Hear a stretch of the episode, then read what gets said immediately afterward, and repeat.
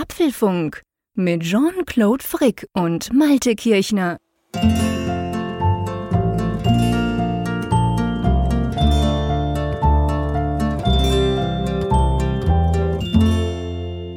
Hallo und herzlich willkommen zum Apfelfunk zur Ausgabe 280, die wir am 16. Dem, im Juni, dem 16. Juni aufzeichnen. Und ich muss sagen, ähm, bei uns ist es im Moment, obwohl es schon, schon Nacht ist ja eigentlich, wo wir das aufzeichnen, ist es draußen noch 25 Grad. Bei mir ist 29,7 unterm Dach. Wir werden die 30 in dieser Sendung wahrscheinlich knacken. Und ich habe mich so gefragt, ob unser Nordlicht, der liebe Malte an der Nordsee, ob du mich zumindest, ähm, ich sage mal, verbal ein bisschen abkühlen kannst. Wie ist es denn bei dir? Moin. Ja, hallo, moin in die Berge. Ähm, drei Grad kann ich dir Differenz anbieten. ja, gut, das ist also so hier auch wieder nicht. Unterm Dach hat es sich, heute war tatsächlich so der erste richtig ja, so, so feucht warme Tag. Jetzt sind Mhm. die letzten Tage waren eigentlich so moderater und das war auch ganz schön. Jetzt habe ich hier 27 Grad gerade unterm Dach. Wir haben uns ja schon ein bisschen warm geredet vor der Sendung. Davor Genau. waren es 26. Ja, ja, es, es steigt, genau. Es Ja, steigt ja. so, weil man natürlich die Fenster ja zu, also ich habe ja bei mir die Fenster zu, links und rechts quasi von meinem, von meinem Büro unterm Dach, weil draußen, da, da hat's Verkehr, man hört, gut, jetzt die Vögel hören jetzt dann langsam auf, aber man hört halt immer relativ viel und wir mit unseren tollen Mikrofonen, das geht natürlich nicht. Von dem her wird's dann halt immer wärmer, genau. Ja, das stimmt. Das ist, ich würde ja auch gerne die Fenster aufmachen, aber Mhm. es ist tatsächlich so, sobald ich hier das Fenster aufmache, dann fährt hier irgend so ein Mofa da durch Ja, die ja, Gegend ich auch, immer. und rührt dann so richtig aus Genau, dem letzten dann Rohr. tut der Nachbar irgendwie seinen V8 starten und dann kommt plötzlich noch eine Ambulanz vorbei und so. Das ist jedes Mal, gell? Wenn ich, auch wenn ich Radio mache, weißt du, manchmal denke ich so, ach komm, das hört man nicht. Ich mache jetzt mal kurz auf. Es ist so heiß. Und dann kannst du sicher sein, wenn ich mir das anhöre, merke ich, oh nee, da und hier und Vogel und da hat einer geschrien und da vorne ist eine Baustelle und nee, auf jeden Fall, drum machen wir das natürlich nicht. Soll ja gut hören für euch. Aber ja, es ist schon, es ist jetzt also Hochsommer bei uns, muss ich sagen. Ja, jetzt ist die, also alleine von der Helligkeit her, ich finde immer diese Ja. Tage, wo ich hier sitze am späten Abend, wir beide nehmen den Apfelfunk auf und wenn ich rausgucke, dann sehe ich jetzt noch dann einen hellen Himmel. Das Mhm. ist für mich echt immer die schönste Zeit des Jahres. Finde ich auch, also definitiv. Das ist ja auch, ich meine, wir nehmen das jetzt am 16. Juni auf, am 21. ist ja schon der längste Tag. Ich meine, schrecklich, danach geht's schon Ja, wieder zurück. grausam. Aber es bleibt ja dann immer noch relativ lange halt auch so. Es fällt ja dann erst später so ein bisschen ab. Mir fällt eigentlich immer so, ja, so Ende Juli fällt's mir jeweils erst so richtig auf. Also es ist nicht so, dass ich schon in der Woche das Gefühl habe, boah, es geht zurück. Aber ich gebe dir recht, jetzt ist eigentlich so die schönste Zeit des Jahres. Es ist so lang hell. Es ist am Morgen schon super früh hell. Und das bei dir ja noch mehr, weil du höher im Norden bist. Das merke ich ja, wenn ich mal nach Holland gehe. Auch da ist es locker eine Dreiviertelstunde länger. Das ist schon, ja, das ist schon cool. Aber halt auch recht heiß, das muss man auch sagen. Bei uns ist jetzt so ein bisschen schwül im Moment, diese, dieser Tage. Sie sagen auch, es soll dann wohl mal ein Gewitter geben. Das ist dann natürlich schon immer so ein bisschen anstrengend, finde ich. Ja, das kommt ja jetzt auch die Tage. Also morgen, Donnerstag, wenn ihr das hört, heute soll das jetzt kommen. Genau. Und Freitag soll das dann so ein bisschen eskalieren. Dann geht es dann wieder runter, temperaturmäßig.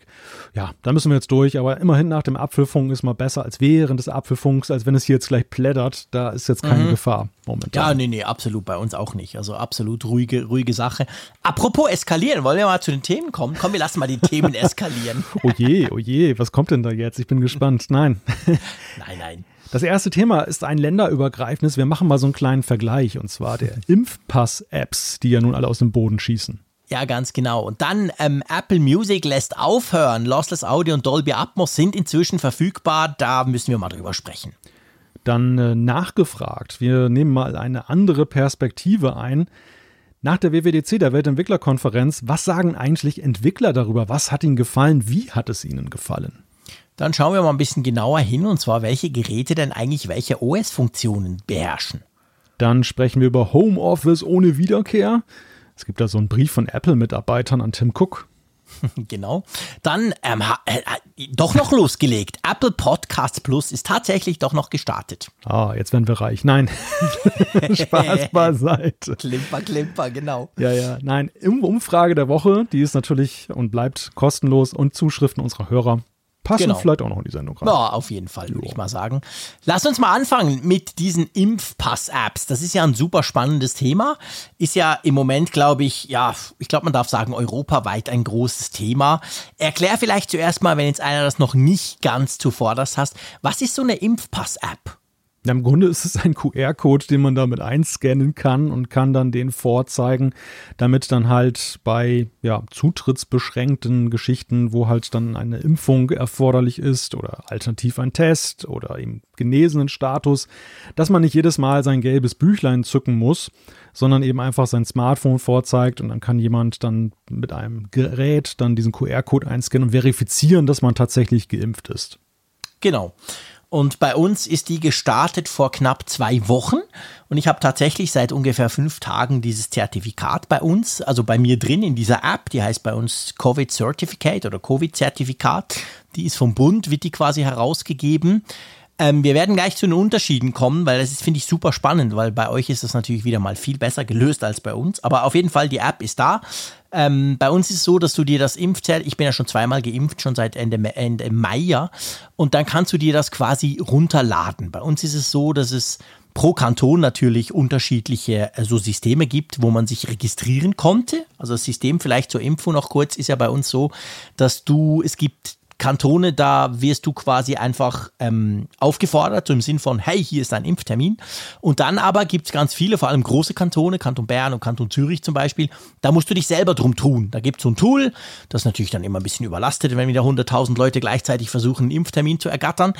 Und dann kannst du das dort drin quasi machen. Und der Vorteil ist jetzt aber, wenn du eben so ein Tool hast, dass du dann in dem Tool jetzt auch das Impfzertifikat als PDF runterladen kannst. Und du hast es ja schon erwähnt, du lädst dir das runter. Wenn du willst, kannst du es ausdrucken. Da hat es so einen QR-Code drauf, der auch verschlüsselt ist, wo quasi dann die Gegenseite auch checken kann, ob das stimmt. Gilt natürlich immer auch nur im Zusammenhang mit einem Ausweis. Das kannst nicht nur mit diesem Zertifikat irgendwo äh, hinlatschen.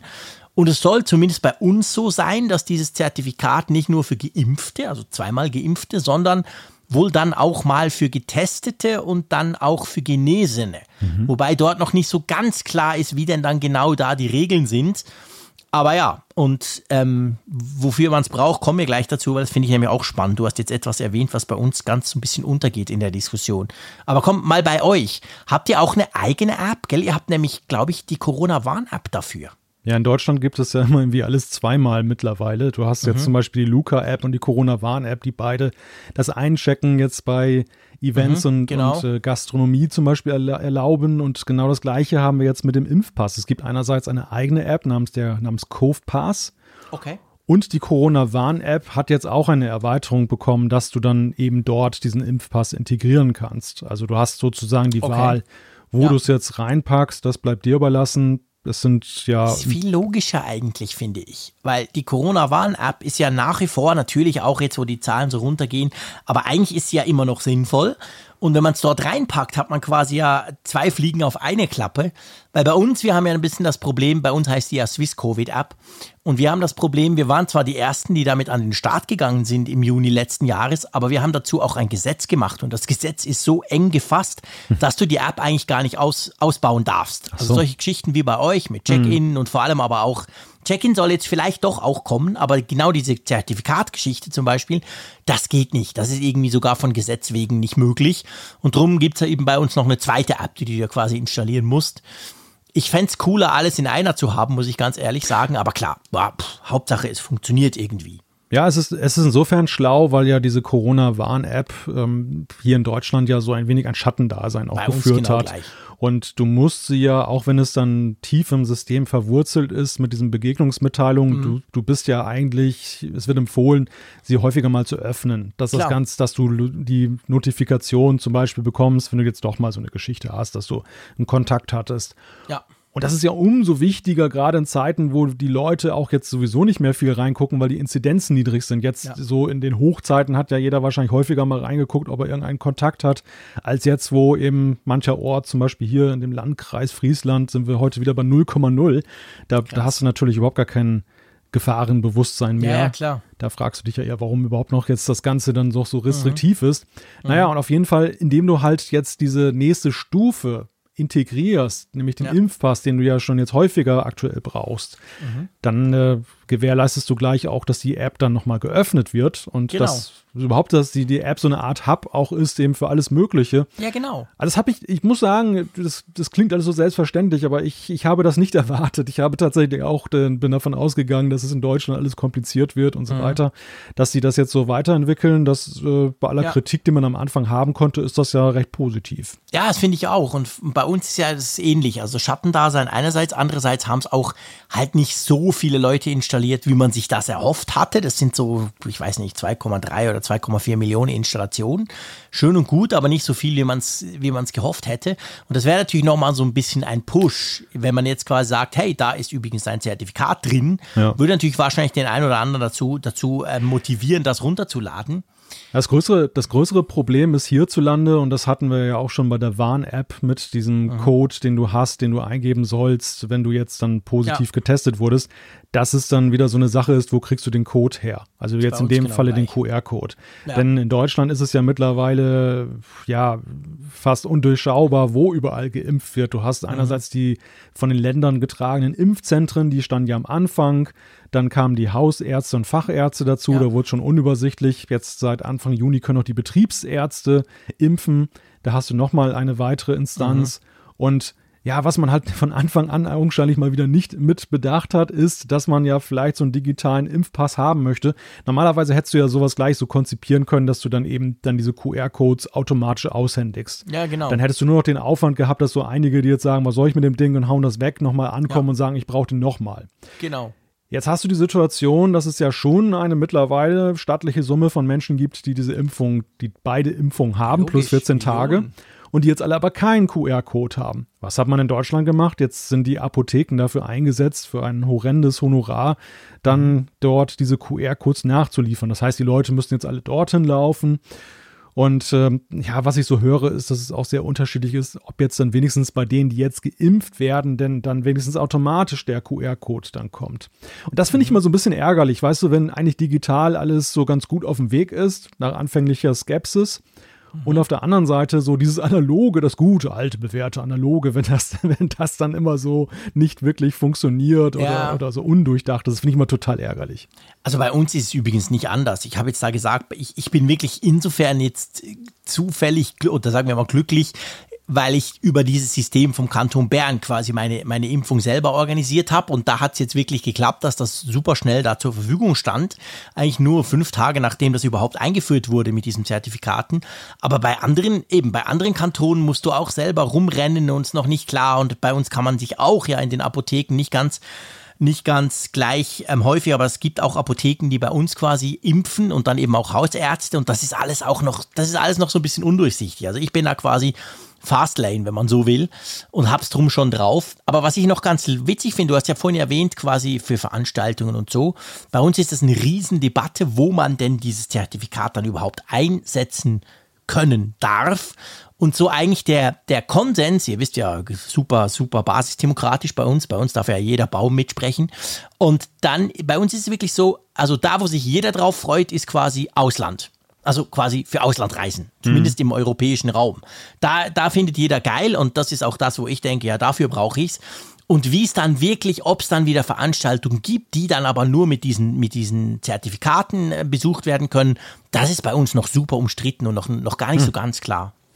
Ja, das ist hier anders. Also hier gibt es, hier ist so eine Impfung, eine vollendete tatsächlich in vielerlei Hinsicht ein Freifahrtschein. Weil du wirst zum Beispiel bei den Kontaktbeschränkungen wirst du gar nicht mehr mitgezählt. Da läufst du sozusagen wie die Kinder unter zwölf dann so mit. Ähm, bei Urlaubsreisen öffnet dir das Türen nicht nur im Ausland, sondern auch im Inland teilweise, weil du diesen Testpflichten halt entgehst. Du, du Ja. entgehst eigentlich an fast jeder Ecke den Testpflichten. Ja. Und das, Gut, das äh, ist bei uns tatsächlich auch so. das ist schon ein Also, Benefit. Ne? Selbst wenn ich aus einem Land komme, wo quasi, wir haben noch so ein paar Länder auf der Liste, die, die haben quasi höhere Zahlen als wir. Und dann müsstest du eigentlich zehn Tage in Quarantäne, wenn du zurückkommst aus so einem Land. Ja. Das musst du zum Beispiel auch nicht, wenn du doppelt geimpft bist. Das zählt dann alles nicht. Solche Geschichten. Das haben wir tatsächlich auch. Das ist auch unbestritten. Ah, Und die andere Geschichte, ich glaube schon auch, dass es das, äh, weil, weil es ist tatsächlich so, die gesetzliche Grundlage bei uns steht dazu. Also das soll schon so womöglich sein, dass zum Beispiel ein Restaurant sagen könnte, Freunde, ich lasse nur die rein, die geimpft sind oder eben Party oder ein Club oder so. Aber es ist halt eine Riesendiskussion noch hin und her und so. Also. Ja, diese Diskussion wird natürlich jetzt auch befeuert durch den starken Rückgang der Inzidenzwerte. Ja, also hier Braucht ist es ja überhaupt noch ja, quasi. Äh, vor ein paar Wochen, vor ein paar Wochen war ja dieses Impfzertifikat ja wirklich, äh, das war ja eine harte Währung, weil du konntest ja. ja. fast nichts machen, ohne dich ständig dann testen zu lassen. Und diese Tests, die waren dann ja auch mal nur 24 Stunden gültig. Also du musstest jeden Tag dir da so ein Stäbchen ja. in die Nase packen lassen. Ja, genau. Und da war das natürlich super. Aber jetzt mittlerweile ist es eben so, dass durch die, ich glaube, deutschlandweit ist der Inzidenzwert ja auch irgendwie in den Zehnern angekommen oder höchstens in den 20ern. Hier ja. im Nordwesten ist er ja, wie gesagt, gar nicht mehr spürbar aktuell. Mhm. Und jetzt geht ja Lockerung um Lockerung und irgendwann fragst du dich ja, letzten Endes ja, ja, was, was bringt es dir denn tatsächlich noch? Ne? Also, ja. Was gefährlich ist, weil es natürlich dann auch wieder den Reiz der Sache so ein bisschen rausnimmt. Ja, ja, klar. Die Leute, sie haben da nicht mehr viele, es gibt ja immer unterschiedliche Motivationen, jetzt nach so einer Impfung zu streben. Die einen sehen es vom Gesundheitsaspekt her, okay, die werden es immer so sehen, aber bei einigen war ja tatsächlich auch die Motivation, das hat ja auch der Staat so ein bisschen befördert, dass äh, dir dann halt Freiheiten da ja, blüten. Ich finde das ja auch okay, weißt du? Who cares warum? Hauptsache impfen. Punkt. Also von dem her gesehen, das, sind unterschiedliche Motivationen, finde ich, finde ich durchaus okay. Mir geht es vor allem darum bei diesem Zertifikat, muss ich ganz ehrlich sagen, wir haben in der Schweiz keine irgendwie digitale Lösung für einen generell, für einen digitalen Impfpass. Wir haben noch so ein Impfbüchlein, nennt sich das bei uns. Mhm. Man kann auch dieses internationale Gelbe haben, das ihr, glaube ich, auch habt. Und ich meine, das ist ja, seien wir ehrlich, das ist ja ein schlechter Scherz. Ja. Da habe ich jetzt zwei so Kleber drin, weil ich hatte mein Impfbüchlein vor 40 Jahren natürlich nicht mehr, ist ja klar. Also habe ich mir ein neues besorgt vor der Impfung. Und da habe ich jetzt so zwei Kleber drin und einen Stempel. Seien wir ehrlich, das macht mein Sohnemann in einer Viertelstunde mit Photoshop auch. Mhm. Also es ist ja ein totaler Quatsch, wenn du damit quasi irgendwo hingehst oder sogar ins Ausland reist. Drum bin ich natürlich froh, haben wir jetzt eine digitale Variante, die dahingehend sicher und fälschungssicher etc. ist. Das, das ist eigentlich so ein bisschen mein, mein Punkt. Und was halt praktisch ist, das, das merken wir jetzt gerade, man hat irgendwie gestern bei uns beschlossen, es gibt ja jetzt wohl neue Studien, die sagen, hey Freunde, das mit dem halben Jahr, die Impfung hält viel länger. Und bei uns hat man jetzt, die Schweiz sagt jetzt, es gilt ein Jahr, weil man das inzwischen weiß und da sollen wohl die anderen Länder dann auch noch nachziehen. Hm. Und das ist so, jetzt Stand heute, wenn ich mein Impfzertifikat angucke, da steht dann irgendwie am 23. Oktober läuft es ab. Das ist dann ein halbes Jahr nach der zweiten Impfung bei mir. Aber das wird dann in den nächsten Tagen aktualisiert und dann heißt es dann irgendwie, keine Ahnung, was das war, irgendwie Ende April 2022. Also solche Geschichten kannst du eben dann machen. Das ist schon auch cool der Frick mit der Lizenz zum Reisen. Ja, zum Beispiel, genau. Vielleicht kann ich dann sogar mal bei dir vorbeikommen. Ja, bitte. Das war so ein gefährlicher, so, so, so ein, du weißt ja, die Schweizer sind ja sehr, sehr, wir haben ja ganz andere Zahlen als ihr. Keine Ahnung, ob ihr, ob ihr uns dann reinlasst aber zumindest mit so einem Zertifikat wäre das vielleicht möglich. wir, wir, packen dich dann in so einen Zwinger wie die Hunde aus, aus den ja, Ausland, ja, genau, die dann ja, erstmal Tierseuchen dann genau, zwei, Ich muss dann zwei Wochen auf dem Leuchtturm ausharren, bis genau. klar ist, dass ich nicht mehr ansteckend wir, bin. Wir finden eine schöne einsame Insel für dich. Diese rote Tonne da oder so. genau, irgend sowas. Ja, gut, also, da geht was. Aber ich meine, das ist, da muss ich sagen, was, was, was ich nicht gedacht hätte, ganz ehrlich, jetzt bei uns in der Schweiz, diese Covid Certificate App und auch die entsprechende, es gibt natürlich beide, also es gibt eben die, die für mich als Kunden quasi und dann gibt es ja noch die Check App auf der anderen Seite, die mhm. verifiziert, mhm. ja, das Zertifikat ist sicher und stimmt und so. Die kann man sich auch runterladen. Ich habe damit natürlich mein Zertifikat dann gleich mal überprüft. Aber das ging bei uns super schnell. Also wir haben wirklich im Mai noch drüber gequatscht, wie, ja. wo, was hm. soll das und Parlament und hin und her. Und dann hat irgendwie das Bundesamt für Informatik diesen Auftrag bekommen. Die sind zwar smart, aber die sind nicht unbedingt dafür bekannt, schnell zu sein. Hey, und dann irgendwie drei Wochen später, Hokus Pokus, zack, ist das alles da. Da habe ich schon gestaunt. Ja, das lief ja hier auch jetzt die Erstellung der App lief ja recht geräuschlos ab. Ja. Bei der Corona-Warn-App war das ja letztes Jahr noch so ein Warten und ja, bei äh, uns auch wir, eine wir hatten, Sache. Wir hatten ja hier im Apfelfunk auch ein paar Mal drüber gesprochen, wobei wir ja festgestellt haben, dass es in Anbetracht der Tatsache, dass es ein ganz neues Verfahren ist und die ganze Infrastruktur ja, ja. fehlte, war es ja trotzdem eine Rekordzeit. Aber die Nervosität war natürlich letztes Jahr sehr groß. Ja. Und ähm, dieses Mal fand ich klar, das Thema Impfzertifikat digital, das konnte man halt schon eine ganze Weile in den Medien lesen, aber es war nicht bei weitem diese Emotionalität da drin wie letztes Jahr bei der ganzen ja. Warn- und Begegnungsmitteilung Geschichte. Ja. ja. ja, ganz genau. Das ist bei uns ganz genau gleich. So, lass uns zu einem anderen Thema kommen, zu einem ähm, schön klingenden, einverstanden? Ja, lass mal hören. Lass mal hören. genau. Und zwar war es ja so, Apple Music hatte ja angekündigt, dass da mit Lossless Audio und Dolby Atmos was kommen soll. Ähm, kam ja dann doch nicht direkt an der Apple Keynote, aber zumindest am Tag danach, also jetzt ziemlich genau vor einer Woche, wurde das jetzt quasi aktiviert und aufgeschaltet. Und ich finde, da müssen wir mal drüber sprechen. Vielleicht wollen wir gleich mal anfangen mit dem Unterschied, einfach, dass wir mal so ein bisschen die Begrifflichkeiten klären. Einverstanden? Ja. Weil da ist ja, da ist ja viel Verwirrung auch da. Wir, wir sprechen jetzt heute mal über Dolby Atmos und über Lossless Audio. Und da ist es quasi ja so, Lossless Audio heißt eigentlich, je nach Version, auch da gibt es verschiedene Versionen, heißt ja ganz tolle Qualität. Also sprich, fast unkomprimiert am Ende des Tages und nicht dieses MP3 oder AAC-Zeug da. Und Dolby Atmos hingegen ist ja was komplett anderes. Dolby Atmos ist ja eigentlich so eine Art Raumklang. Also ganz, ganz vereinfacht ausgedrückt eben nicht nur Stereo, sondern 5 zu 1 in deinem Kopf quasi, so wie wenn du ein ganz geiles Home-Kino bei dir hättest. Und das sind so die zwei Sachen. Und ich muss sagen, ich habe beides soweit ich kann ausprobiert. Wir kommen noch dazu, warum das bei Lossless Audio gar nicht so einfach ist. Hm. Aber Dolby Atmos hat mich schwer beeindruckt. Mhm. Das hätte ich gar nicht erwartet. Inwiefern? Ich fand das unglaublich geil. Jetzt muss man dazu sagen, Disclaimer, ich habe das auf den AirPods Max ausprobiert. Und habe auch jetzt irgendwie das Gefühl, seit ich das damit ausprobiert habe, wahrscheinlich genau dafür wurden die AirPods Max gemacht. Wir haben uns ja im Dezember so gefragt, hey, 600 Franken Kopfhörer, wow, sind denn die so viel besser als die Sonys und Boses? Und wir haben ja mhm. beide damals drüber diskutiert und, und wussten nicht so recht, ich auch nicht, dachte so, ja, pff, eigentlich, ja, sie sehen schöner aus, aber eigentlich so viel klingen besser tun sie auch wieder nicht. Jetzt muss ich dir ehrlicherweise sagen, ich glaube, das ist genau der Use Case dafür. Weil es tönt schon geil. Klar, wie immer, je nach Song. Es gibt auch Songs, die wahrscheinlich völlig nachträglich per Computer, Hokuspokus, irgendwie noch so ein bisschen Dolby atmosiert wurden. Die tönen dann scheiße. Aber es gibt schon so ein paar Kracher, wo ich sagen muss, boah, das tönt massiv geiler als vorher. Ja, ich glaube auch, dass das so ist, dass Apple in ihren Laboren am Beispiel eben der Beta- oder Alpha-Version von diesem Dienst mhm. oder diesem Angebot, dieser Erweiterung, das dann entwickelt haben. Denn die ja. ganze Architektur dieser Kopfhörer, dieser ohrumschließenden Kopfhörer spricht ja dafür, dass es ja eben genau für diesen Zweck dann war. Ich habe es mal ausprobiert mit den, mit den AirPods Pro, mit denen geht es genau, ja auch. Mit den beiden geht es ja, genau. Und ähm, ja, also es ist ein, es ist kompliziert.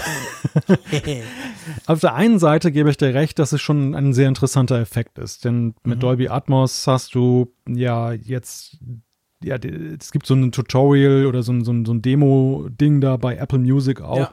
wo dann irgendjemand dir da erzählt, ich glaube, es ist auch ein Musiker, den ich nicht kenne, mhm. ähm, dass man soll jetzt mal hinhören und dann kann man ja zum Beispiel jetzt das Instrument von eins von Instrument zwei ja. unterscheiden und bei dem anderen, das wäre ja so ziemlich flat. Das wäre mhm. ja nicht, nicht räumlich, das wäre nicht so richtig auseinanderhaltbar. Und ich muss sagen, er hat recht, ja, wenn man sich das ja. anhört und äh, sich sehr konzentriert auf die Musik, kann man tatsächlich Nuancen heraushören. Auch interessant interessanterweise so bei Songtexten, die manchmal so mhm. untergehen hinter, hinter den Instrumenten. Ich kann viel mehr eben verstehen und, und äh, es ist ja. alles ein bisschen deutlicher.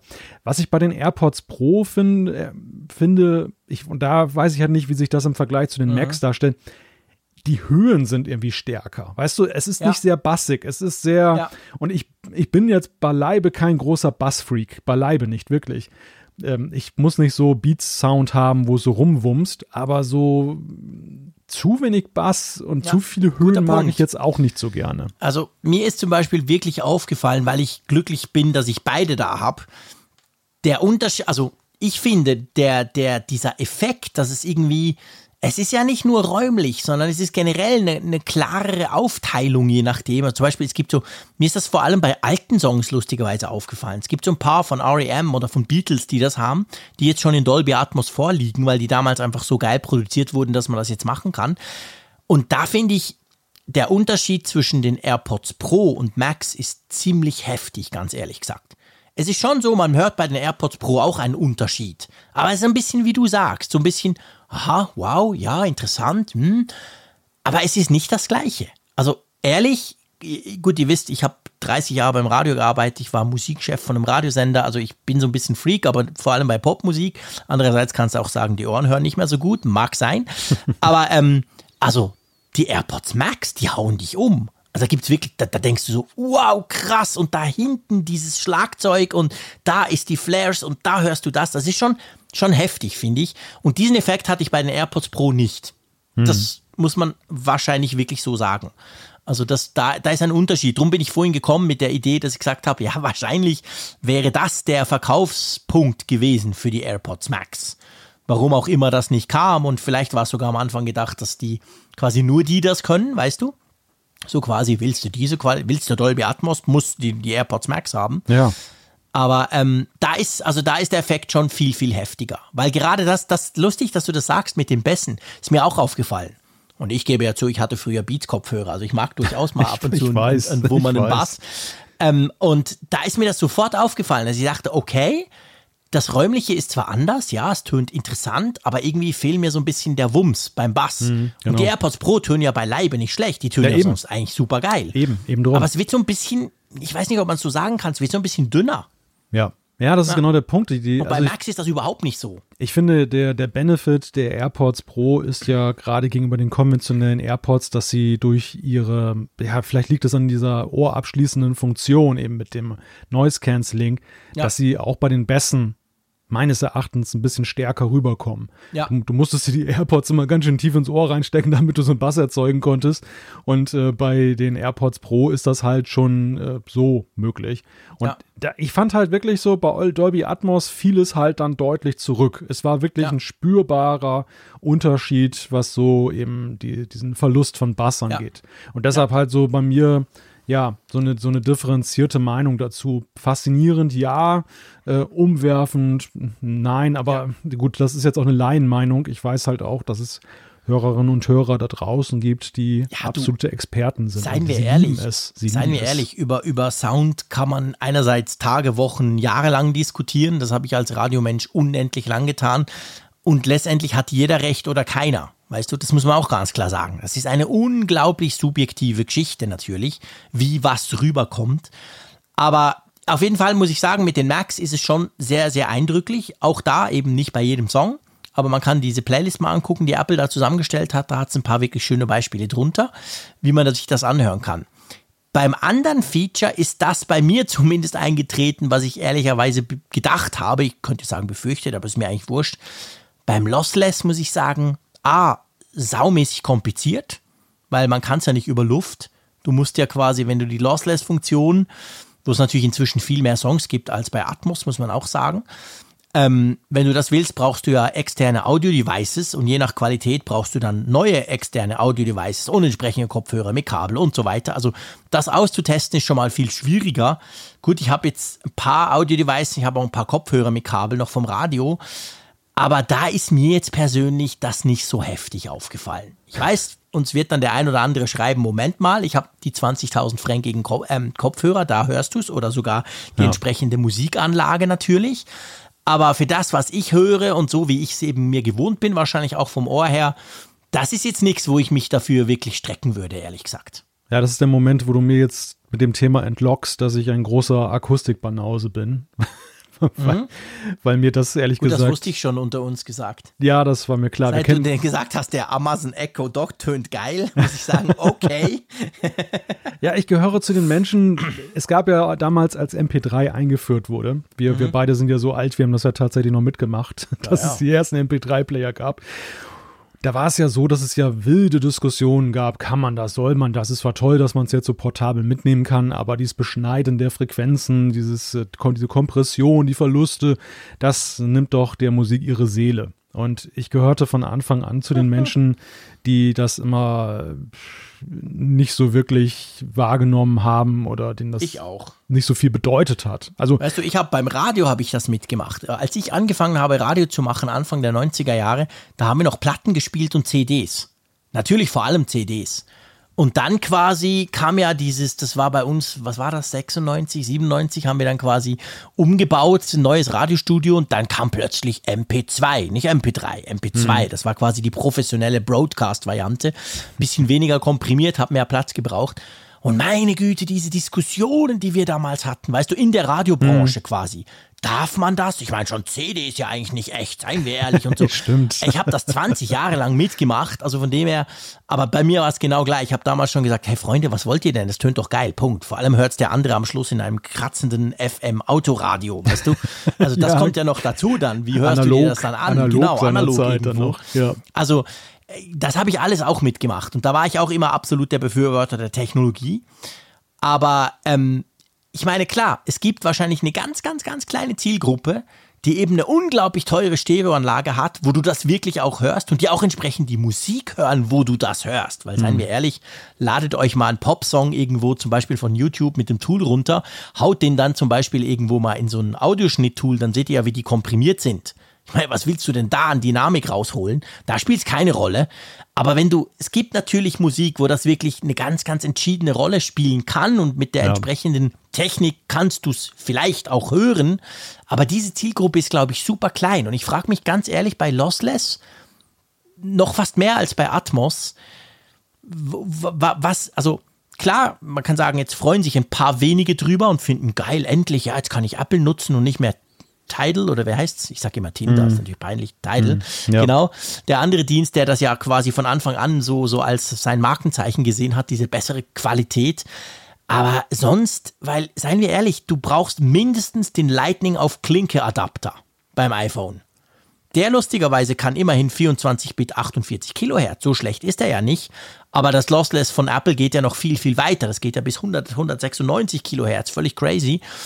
Aber ähm, du brauchst wirklich richtig viel Hardware und das hat doch praktisch niemand und will doch wahrscheinlich auch kaum jemand. Also beim Lossless ich- mache ich einfach so ein bisschen für den Massenmarkt, ich sag's jetzt mal so, so ein bisschen ein Fragezeichen hinten dran. Ja, ja, das kann man durchaus stellen, ohne, ohne jetzt dann diese ganze Lossless-Geschichte auch in eine ähm, abwertende Ecke zu stellen. Nein, man, nein, überhaupt man nicht. Ist ja, man ist ja immer sehr schnell in so einer Rolle, dass man, wenn man jetzt dem nichts abgewinnen kann, als Gegner der Sache gilt. Nee, als das, jemand, so will ich nicht verstanden werden. Nein, nein, ich meine das auch nicht bezogen auf dich. Ich habe das selber schon erfahren. Also, dass Ja, ja. das äh, in dem Moment, wo man sagt, ich höre da nichts, das dann heißt, ja, ähm, das, äh, was soll denn das? Äh, Gönn mir das doch.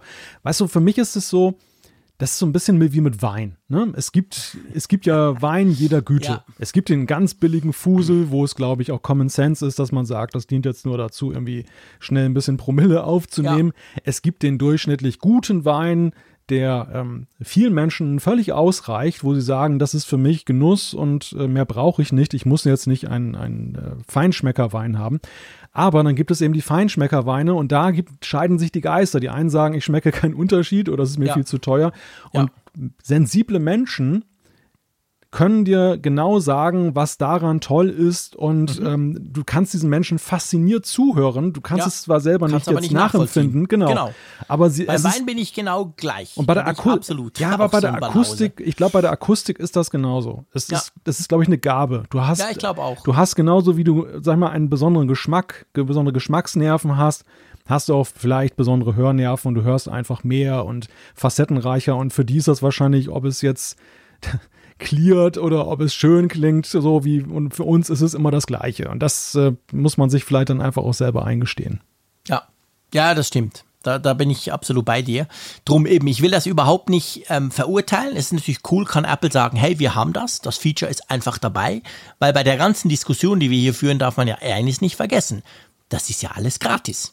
Ihr zahlt keinen Cent mehr, wenn ihr schon Apple Music nutzt für diese Features. Also ihr könnt, wenn ihr wollt, Dolby Atmos nutzen. Da mache mach ich klar Fragezeichen, weil du brauchst natürlich Apple, ähm, die AirPods Max zum Beispiel idealerweise, die dann, dann geht auch wieder zusätzlich Geld an Apple. Aber ansonsten, es kostet nicht zusätzlich etwas. Es ist einfach dabei, man kann es nutzen, man muss aber nicht.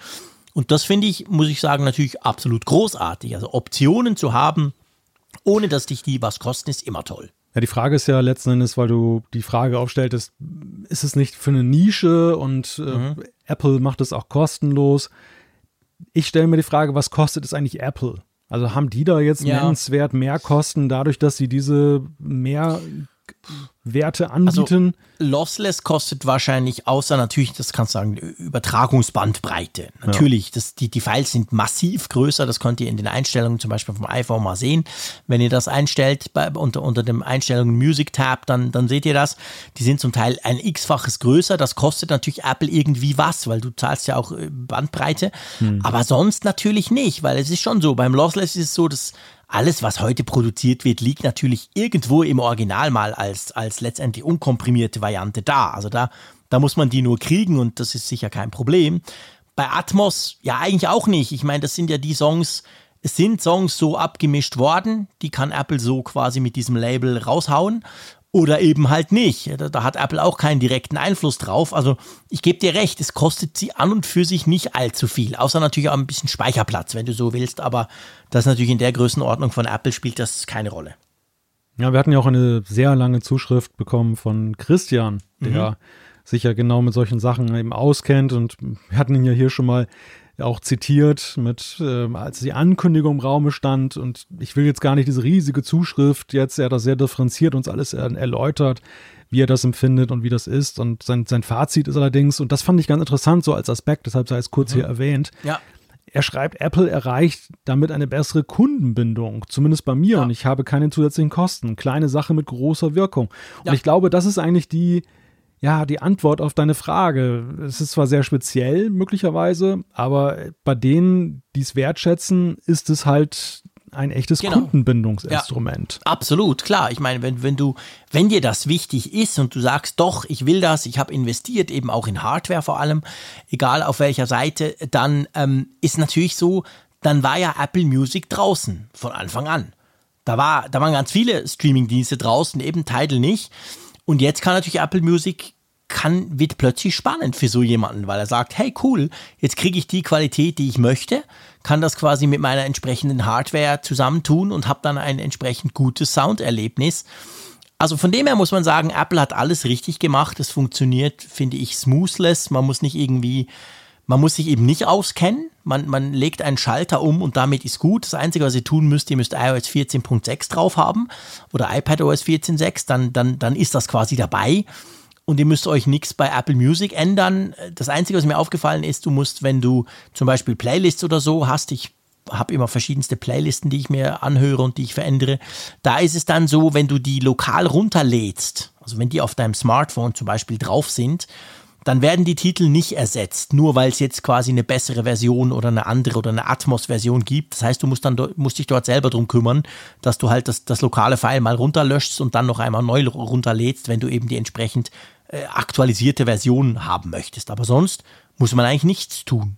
Hm. It just works. Wie wir das von Apple kennen wie wir das eigentlich von Apple kennen. Genau. So, apropos, ob das wirklich alles so funktioniert, lieber Malte, lass ja. uns zu einem Thema kommen, quasi so eine Art ja, Nachklatsch von der WWDC, das darf man sicher sagen. Und zwar, du hast ja uns in den letzten, was waren es, vier Wochen, gell? Ja. Hast du uns ja mit Entwicklerinterviews beglückt vor der WWDC. Und jetzt ähm, ha, hast du quasi die Leute nochmal gefragt, was sie eigentlich von der WWDC jetzt rückblickend so halten. Genau, war, war tatsächlich ein spontaner Einfall nach der WWDC. Mhm. Ich fand ja so aus der Consumer-Perspektive war das ja so eine ja, zwiegespaltene WWDC. Wir sprechen nachher noch so über das Empfinden unserer Hörerinnen und Hörer in der Umfrage. Und da dachte ich mir so, wie haben die, wie haben die Entwickler das wohl gesehen? Also, das ist ja eine ganz andere Perspektive. Wir sprachen ja auch darüber, dass in der Keynote jetzt dieser Aspekt ja eher so eine Side-Note war. Und ja. was, was war denn jetzt mit dem Rest der Woche? Und dankenswerterweise alle vier mit denen ich ja gesprochen hatte im Zuge der Serie. Das ist der Max Seelemann von Ulysses, Werner Janik von Things, Lars Augustin, Charcoal und Per Duro von der Money Coach App. Alle haben jetzt wirklich ad hoc sich Zeit genommen und haben teilweise sogar sehr ausführlich mit zurückgeschrieben. Geil. Ich hatte ihnen drei Fragen gestellt mhm. und äh, wir gehen die einfach mal durch. Ja. Ich würde dir einfach mal so, um mal deine Einschätzung zu hören. Die erste Frage war nämlich, welche Note geben die Entwickler dieser WWDC. Was, was schätzt du? Welche Note ist da so Puh. vergeben worden? Ja, ich würde nicht ungenügend sagen, aber ich würde so sagen knapp genügend. Hätte ich jetzt mal so aus dem Bauch rausgesagt. Oha, oha. Spannend. Also ich, ich war tatsächlich auch eher so im Mittelfeld unterwegs, mhm. weil ich so dachte, naja, so eine ganz riesigen Wurf jetzt irgendwie Mhm. hat es ja eigentlich nicht gegeben. Aber so kann man sich täuschen und deshalb ist es spannend, mal so nachzufragen.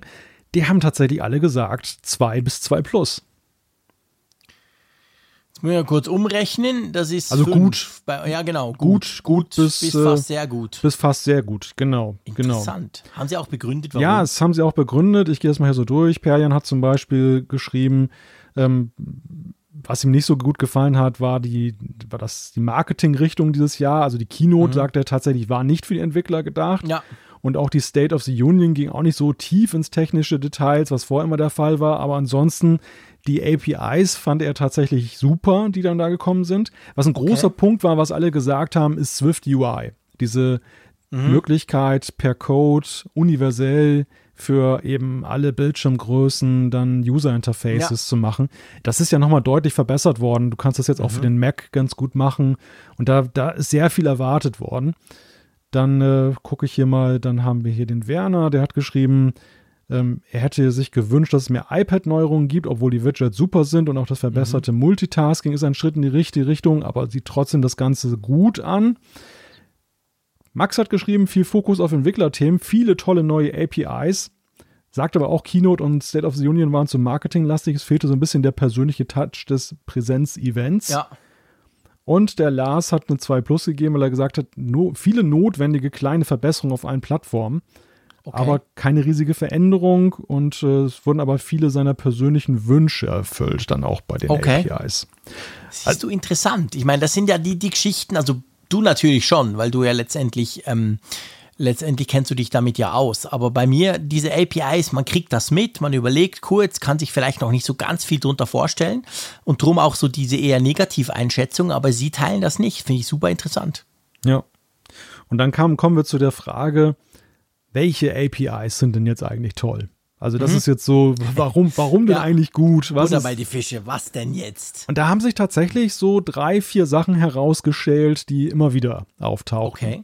Also ein Punkt ist kurioserweise, das kam ja auch, ich meine, es war in der State of the Union, AR-Kit mit dieser Möglichkeit, jetzt Sachen zu digitalisieren mit der iPhone-Kamera. Es gibt ein Ja. neues Verfahren, dieses äh, Object Capture, wo du dann eben, wo du sonst unendlich viel in, reinstecken musst in Digitalisierung oder 3D-Modellierung.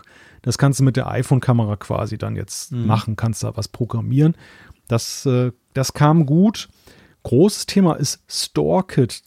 Das ist ja die API, mit der du zum Beispiel In-App-Käufe, Abos und solche Sachen realisierst. Ja. Und die ist tatsächlich, diese API ist wohl sehr lange nicht wirklich angefasst worden. Also es war immer noch Version Von Apple. 1, genau, von Apple. Die, die war zwar vielleicht hier und da mal angeflanscht worden, aber nicht grundlegend überarbeitet. Die hat Apple genauso wie zum Beispiel TextKit, was ich auch jetzt nicht wahrgenommen habe. TextKit ist ja so diese ganze Frage, wie wird eigentlich Text dargestellt Ja. und wie wird der gespeichert, Speichermanagement und so weiter. Das Original TextKit, was wir bislang drin hatten in iOS, geht zurück noch auf Next Step Zeiten, sprich die, die Firma von Steve Jobs, bevor er zu Apple zurückgegangen ist. Krass. Und jetzt ist TextKit 2 rausgekommen, was dann völlig dann aufgebohrt wurde, also völlig neu erfunden wurde. Und ähm, ja, das finden die Entwickler natürlich auch super, dass dann eben da was passiert ist. SharePlay, da sind wir wieder so Bereich des Erwartbaren, kam aber sehr gut an bei den Entwicklern, also auch, auch Ja. mehrere Nennungen bekommen. Ja, und dann natürlich, ähm, das habe ich mir fast schon gedacht, so Swift, also Swift UI hatten wir gerade schon, Ja. aber auch Swift mit der Möglichkeit, dass du jetzt dann asynchron, ohne jetzt irgendwelche Aufsätze da was machen kannst. Also wenn du zum Beispiel, das, das spielt, um ein Beispiel zu nennen, wenn du, du machst eine, eine, eine App, die lädt was aus dem Netz, zum Beispiel Bilder. Und normalerweise oder in der Basisversion ist Programmierung immer erstmal synchron. Das heißt, du machst eins nach dem anderen. Du lädst ein Bild und dann zeigst du es an. Du lädst ein weiteres Okay. Bild, dann zeigst du es an. Ist natürlich toxisch, wenn du eine, eine Verbindung hast ins Internet, die ja unterschiedlich sein kann. Dann wackelt das äh, ganze User-Interface, weil ja dann Ja. immer dann so Pausen eingelegt werden. Ja. Und da kommt dann halt diese asynchrone Programmierung zum Einsatz, dass du halt quasi mehrgleisig fährst. Es Ja. wird im Hintergrund geladen und wird dann eingesetzt, wenn es da ist, aber der Haupt, dieser Main Thread, der läuft halt weiter vom Programm, sodass Okay. der Nutzer zum Beispiel schon scrollen kann in dieser Tabelle, obwohl die Ja. Bilder noch gar nicht alle da sind. Okay. Und das konnte man, das wusste ich, äh, muss ich gestehen, da habe ich mich in Swift jetzt noch nicht genug reingekniet. Das konnte man in Swift bislang nicht. Man musste, man konnte schon, man, es gab so Aufsätze, die man dann, sich dann halt holen konnte, ähm, so APIs, Libraries, externe, um das dann zu realisieren, aber es war nicht in der Programmiersprache selber enthalten. Und das Okay. ist jetzt da drin, diese Concurrency heißt das halt. Und das finden die Entwickler auch super. Also das, das sind so die Sachen, die jetzt so primär genannt wurden, warum die Entwicklerherzen höher schlagen. Interessant, siehst du? Und das zeigt ja letztendlich auch, dass die WWDC eben sehr vielschichtig ist. Natürlich, wir haben diese Keynote, die ist sehr marketingmäßig, das war früher schon so, aber dieses Mal wahrscheinlich noch viel krasser, weil die Entwickler da ja fast gar keine Rolle gespielt haben, haben wir letztes, letzte Woche ja ausführlich besprochen. Könnt ihr euch anhören in Apfelfunk 279. Und ähm, dann aber natürlich gibt es die State of the Union und es gibt eben ganz viele Informationen, die dann später noch gegeben werden. Und da hat es jetzt offensichtlich viele Dinge drin, die zumindest unsere Entwickler, die du gefragt hast, ähm, begeistert haben. Finde ich cool, spannend. Ja, und die letzte Frage, die ich dann gestellt habe, ist, wie, was drängt sich denn jetzt für auf für die Entwickler? Was werden sie in ihre Apps jetzt dann tatsächlich Ja. integrieren sofort? Fand ich auch ganz interessant. Die eine Antwort, die ich bekommen habe, ich glaube, das war von Max, der mir halt sagte, naja, eines muss man halt immer sehen, mit Blick auf die Rückwärtskompatibilität. Erreichen uns diese Features, also kommen die dann irgendwie so zwei Jahre später teilweise erst wirklich zum Tragen, weil du dann Ja. voraussetzen kannst, dass jeder mindestens iOS 15 installiert hat. Ja. Das heißt, die Entwickler setzen nicht alles jetzt sofort für den Herbst um. Du kannst zwar auch sagen, es gibt so eine Abfrage in, in der Entwicklung, dass du fragen kannst, ist Version sowieso installiert, dann biete das Feature an. Aber wenn du über solche Basics redest, dann musst du eigentlich ja die Kompatibilität der App hochsetzen, weil sonst geht sie gar nicht mehr. Ja. Und das ist dann so eine Abwägung. Was machst du jetzt als Okay. Entwickler? Springst du gleich drauf auf den Zug oder wartest du ab dann und bis dann eben die Leute geupdatet haben? Also dementsprechend gerade bei diesen ja, Fundamentals, wie zum Beispiel TextKit, da wird es sicherlich so sich rauswachsen oder StoreKit, sagte man mir auch. Aber die Entwickler werden jetzt zum Beispiel keine Energie mehr darauf verschwenden, jetzt das alte StoreKit dann für sich zu optimieren. Das, das, also Mhm. Ja, es. Es, es verändert die Prioritäten bei der Entwicklung massiv. Wenn Ja. jetzt zum Beispiel eine neue API vorgestellt wurde und man sagen kann, okay, in ein bis zwei Jahren können wir sie dann auch implementieren. Was sie mir gesagt haben, ist, dass sie alle so ein bisschen auf Produktivitätsgewinne hoffen, da jetzt mit Blick auf Swift UI, dass die User Experience besser werden kann. Sagte mir jetzt zum Beispiel Perjan. Ähm, Werner schrieb mir, dass ähm, bei Things Widgets auf dem iPad in Aussicht sind. Das, Okay, denn cool. das werde sehr viele User sehr freuen. Das glaube ich. Und er freut sich auch sehr, oder sein, sein Entwicklerteam freut sich auch sehr über. Shortcuts auf dem Mac. Weil da schreibt er, das sei wäre sehr wichtig. Das sind, ähm, sehr wichtig für uns ist auch eine Änderung, wie Shortcuts aufgerufen werden.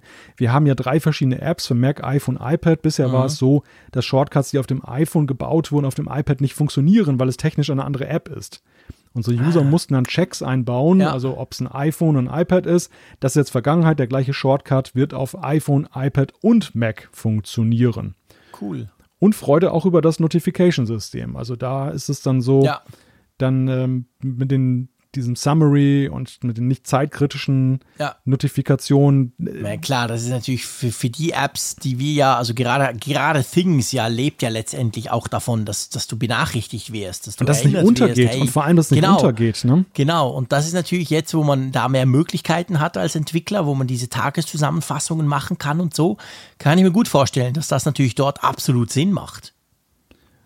Ja. Testflight auf dem Mac ist übrigens auch noch ein hohen Kurs. Also das ähm, Ja, das glaube ich, für jeden Mac-Hersteller ist natürlich dadurch viel einfacher, diese, diese Beta-Versionen quasi unters Volk zu bringen, oder? Ja, ja, richtig. Und der Lars freut sich sehr darauf, wenn er jetzt in seine App Charcoal SharePlay dann einbauen kann, um dann zum Beispiel gemeinsam an einer Skizze zu arbeiten, wenn man so ein FaceTime-Telefonat macht.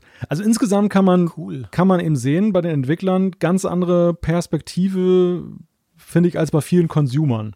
Total, ja, das, total. Also, und das, und das ist halt immer ganz wichtig. Ich finde halt diese, die Medienaufmerksamkeit richtet sich natürlich immer voll auf diesen ersten Tag und dabei natürlich Ja. voll auf die erste Hälfte, sprich diese Keynote. Einige gucken noch die State of the Union und extrahieren da auch noch so die ein oder andere News.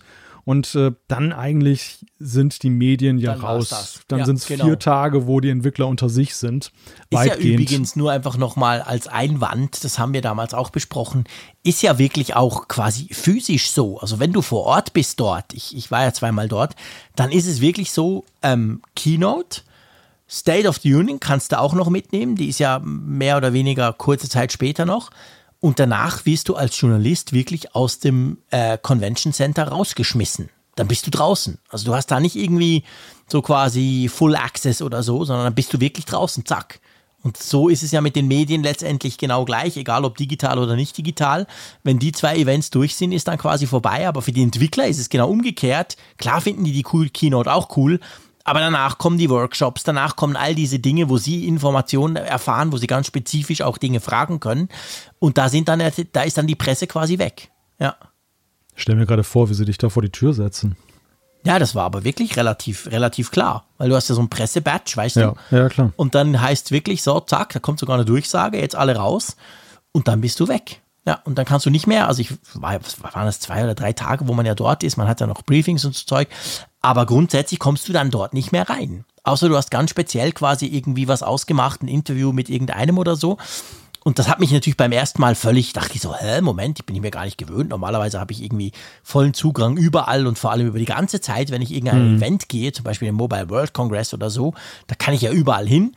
Aber das eben bei der WWDC ganz anders. Also eigentlich ist für die Presse nur sind diese Keynotes und danach bitte gehen. Ja.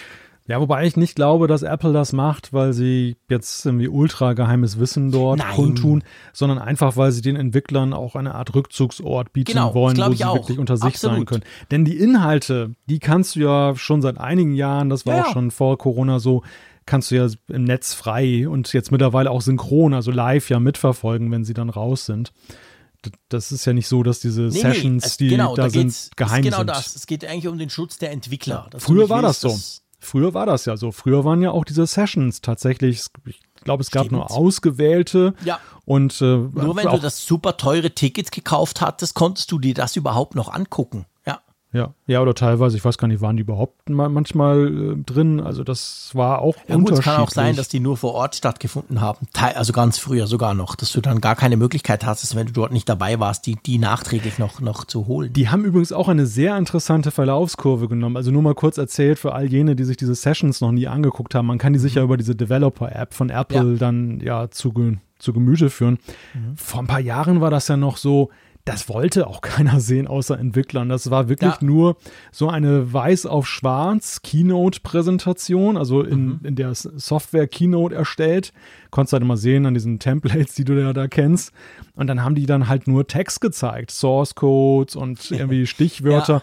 Und dann war irgendeine Stimme, es gab nicht mal ein Gesicht dazu, du wusstest nicht, wie die Person Scheiße. aussieht. Okay. Und, und die hat dann mit unter 45 Minuten eine Stunde monoton vor sich hergeredet. Also das, das war so spannend wie so ein Physikvortrag, irgendwie so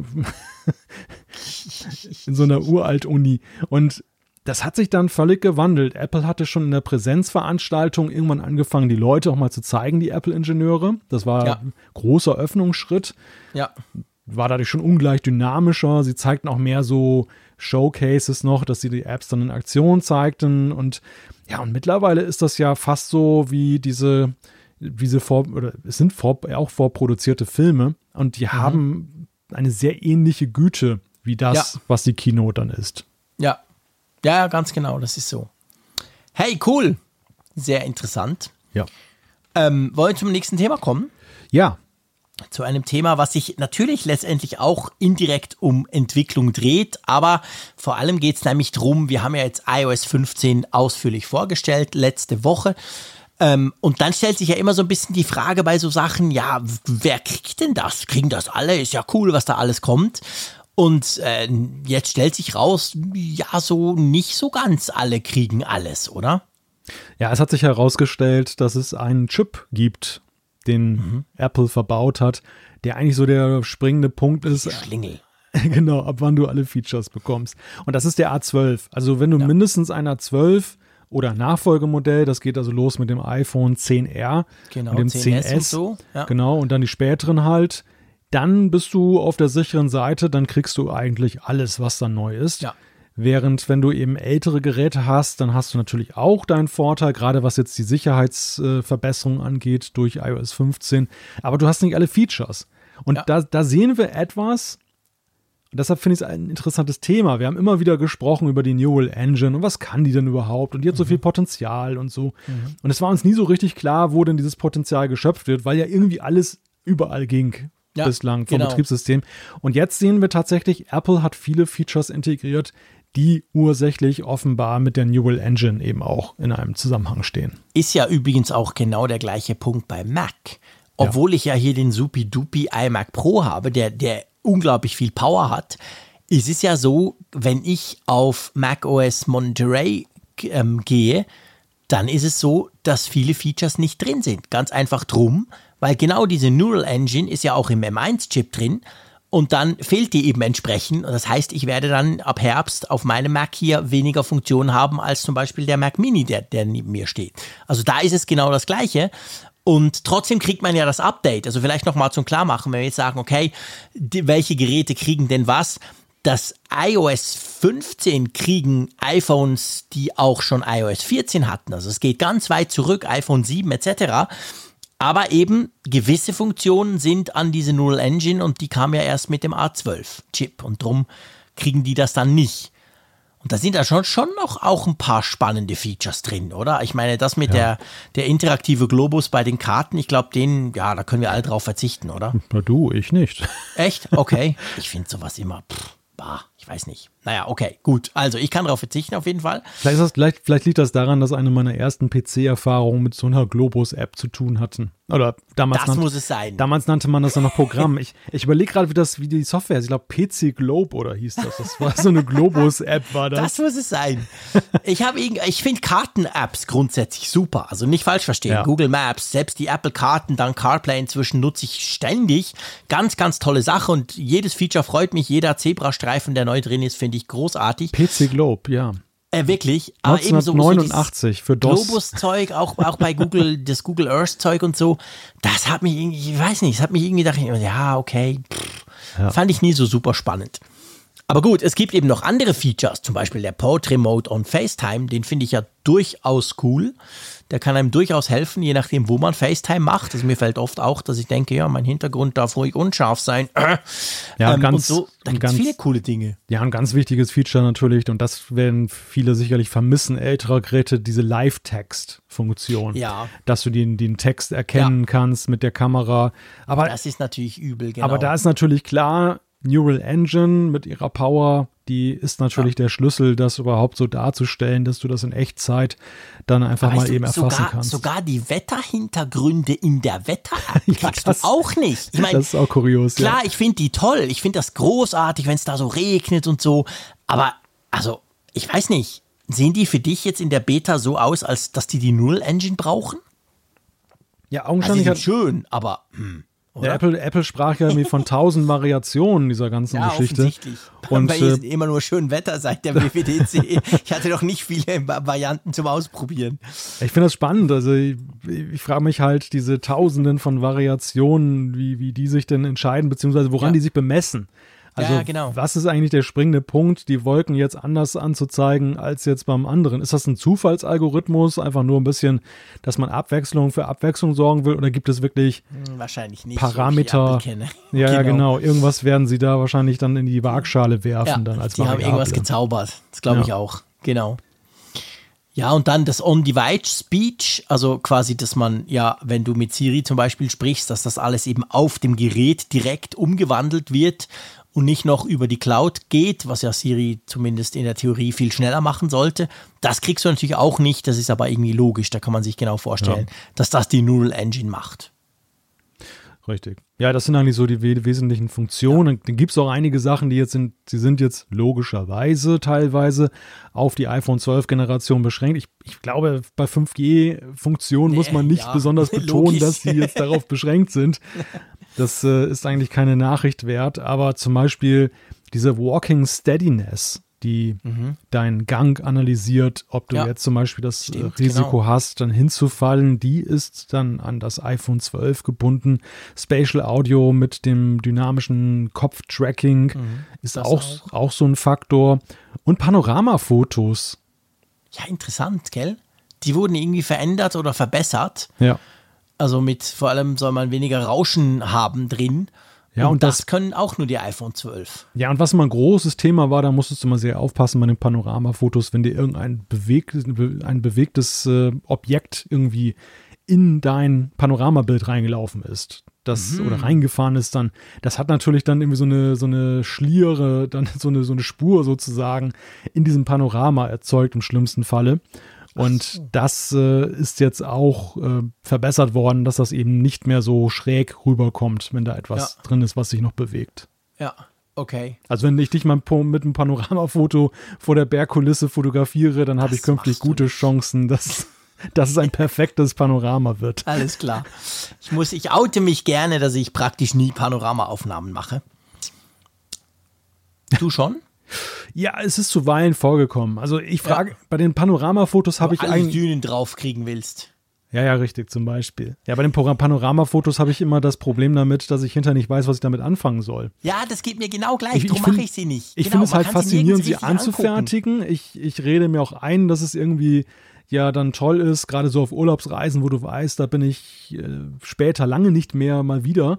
Dann Ja. hat man irgendwie das Gefühl, man kann ja viel mehr mitnehmen. Es ist jetzt nicht so so ein Ausschnitt, sondern man hat irgendwie die ganze Kulisse mitgenommen. Aber hinterher frage ich mich dann immer am Bildschirm, ja, was hast, was hast genau du jetzt gleich. davon? Weil es sieht dann auf dem Bildschirm halt so völlig unspektakulär aus. Es ist dann so, so klein halt, so breit. Und da denke ich auch immer, ja, nee, und was mache ich denn damit und so? Ich finde es auch, eigentlich finde ich es genial. Du kriegst so viel auf ein, auf ein Foto. Aber ich ertappe mich dann manchmal tatsächlich dabei, wenn wir schon gerade bei dem Thema sind, dass ich dann manchmal einen Film mache. Weißt du? Ich Mhm. mache gar kein Panoramafoto, sondern ich, ich hau die Filmkamera an, also quasi ich filme dann und mache meinen Schwenk halt selber, weil das kann ich dann irgendwie viel mehr brauchen, habe ich das Gefühl. Also wo du es nutzen kannst, äh, und da ist ja selten, dass ich mal was Positives über Facebook sage, aber du kannst da ja zum Beispiel Panoramafotos dann reinladen. Ja. Und äh, ich finde, sie, Stimmt. sie haben es auch ganz äh, ansprechend gelöst. Ja. Also das ist wirklich so ein, so Das ein ist Benefit. cool, weil da kannst du ja als Betrachter dann quasi selber mit der Maus kannst du ja hin und her fahren. Oder wenn du es auf dem Ja. Smartphone anguckst, kannst du einfach das Smartphone bewegen. Genau. Da hast du recht. Das habe ich auch schon von Kollegen angeguckt und dachte so, wow, das ist jetzt aber geil. Ja, das wäre ein guter Use Case. Da bin ich ja so ganz bei dir. Die Frage, die sich da anschließt, ist ja, warum Apple eigentlich nicht in der Fotos-App in ihrem Viewer so eine Ansicht bieten. Ja, zum Beispiel. Genau, dass du selber so rumscrollen kannst. Das- dich selber drum bewegen quasi. Eben, das hätte ja einen ganz anderen Charme. Also dann, dann könntest du diese Erinnerung und nimm mal an, du kannst das dann noch synchronisieren mit dem iPad und hast da auch die Ja. Möglichkeit. Dann hätte das ja wirklich viel mehr Wert. Ich frage mich, warum sie es nicht tun. Dann würde ich sofort nutzen. Ja, kleiner Ja. Tipp an Apple für iOS Ja, 16. genau. Macht mal. Wir wissen ja, dass solche Sachen, die wir hier sagen, dann manchmal urplötzlich auftauchen, ohne jetzt damit Genau. sagen zu wollen, dass es an uns liegt. Aber Natürlich liegt es an uns, an wem sonst. ja, oder wir lösen so ein Schneeballsystem aus, dass, dass, dass, dass wir das hier besprechen. Die Leute draußen hören das, reden auch darüber und irgendwann reden auch wichtige Leute darüber und dann kommt es dann in iOS rein. Oder, äh, um auf dem, auf dem Teppich zu bleiben, wir reden drüber, ganz viele andere reden auch drüber, auch vor allem ganz wichtige reden drüber und so kommt es dann irgendwie zu Apple. Das könnte auch sein. Ja, das habe ich ja gerade gesagt, oder? Ja, aber du hast bei, da haben quasi wir den Schneeball angefangen zu machen. Und Ja, das, aus was ich Versehen. sage, ist Aus quasi, Versehen das, das sozusagen. fällt schon ganz viel Schnee auf allen Seiten runter und wir werfen Ja. ein bisschen nach. Ja, gut. Wir, wir sind ja nur ein kleines Licht am großen Eben, genau. Das Firmament. wollte, ich damit, das wollte ich damit eigentlich sagen. Ja, da steht Aber nee, Frage. egal, es ist genau der Punkt. Also ich meine, ja, gewisse Dinge, seien wir ehrlich, sind einfach, ich will nicht sagen überfällig, aber sind einfach irgendwie oder wären einfach logisch und wahrscheinlich Ja. viele denken, hey, hä, das geht gar nicht so, komisch. Und dann, ja, manchmal vielleicht fällt auch Apple das ein und sie merken, aha, ja, okay, ist nicht ganz zu Ende gedacht. Ja, War das- ein kleiner Schwenker über Panoramafotos, aber da finde ich es auch wirklich, jetzt wo du das Ja. sagst, denke ich, hey, Freunde, Facebook kann das auch. Ja, das ist gleich noch ein weiteres Beispiel, ohne das jetzt überstrapazieren zu wollen, aber bei Facebook hast du ja auch zum Beispiel die Möglichkeit, diese Fotos mit räumlicher Tiefe dort so. ich schrecklich. Ja, ich finde die ganz witzig bei manchen Sachen. Ich habe noch nie eins gemacht. Ich sehe die nur immer so und denke so, hä? Also Mhm. es, es, ist, es ist nicht letztgültig toll geregelt, weil diese, du guckst ja quasi hinter die Objekte, die im Vordergrund Genau, sind. genau. Und Facebook rechnet mit einem Algorithmus dann das Foto zu Ende und dieser Algorithmus ist schrecklich, weil nämlich immer das, du siehst halt, dass es dahinter ergänzt ist von der Technik, dass es nicht Genau, authentisch das wollte ist. ich eigentlich damit sagen. Ja, also das, es ist eine, eine gute Idee, aber schlecht umgesetzt. ja. Ich glaube aber, dass wenn du in der Aufnahmetechnik zum Beispiel irgendwie einen Kniff machst, dass der Hintergrund gleich korrekt aufgenommen wird und du kann- ergänzt das, dann könnte es richtig cool aussehen. Ja. Und es ist ein schöner Showcase dafür, was du eigentlich mit LIDAR-Sensor und diesen ganzen Sachen Klar. dann wiederum anstellen kannst. Auch da finde ich, Apple steckt da super potente High-End-Hardware in die Geräte rein und Ja. macht eigentlich vergleichsweise wenig daraus, außer jetzt so für den Bokeh-Effekt. Das ist definitiv so. Ja, da bin ich ganz bei dir. Da hast du absolut recht. Ähm, gut, wollen wir zum nächsten Thema kommen? Ja.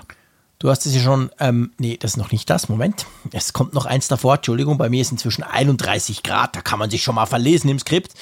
Ähm, und zwar ge- geht es ähm, um Homeoffice oder eben nicht Homeoffice. Das ist hier die Frage, oder?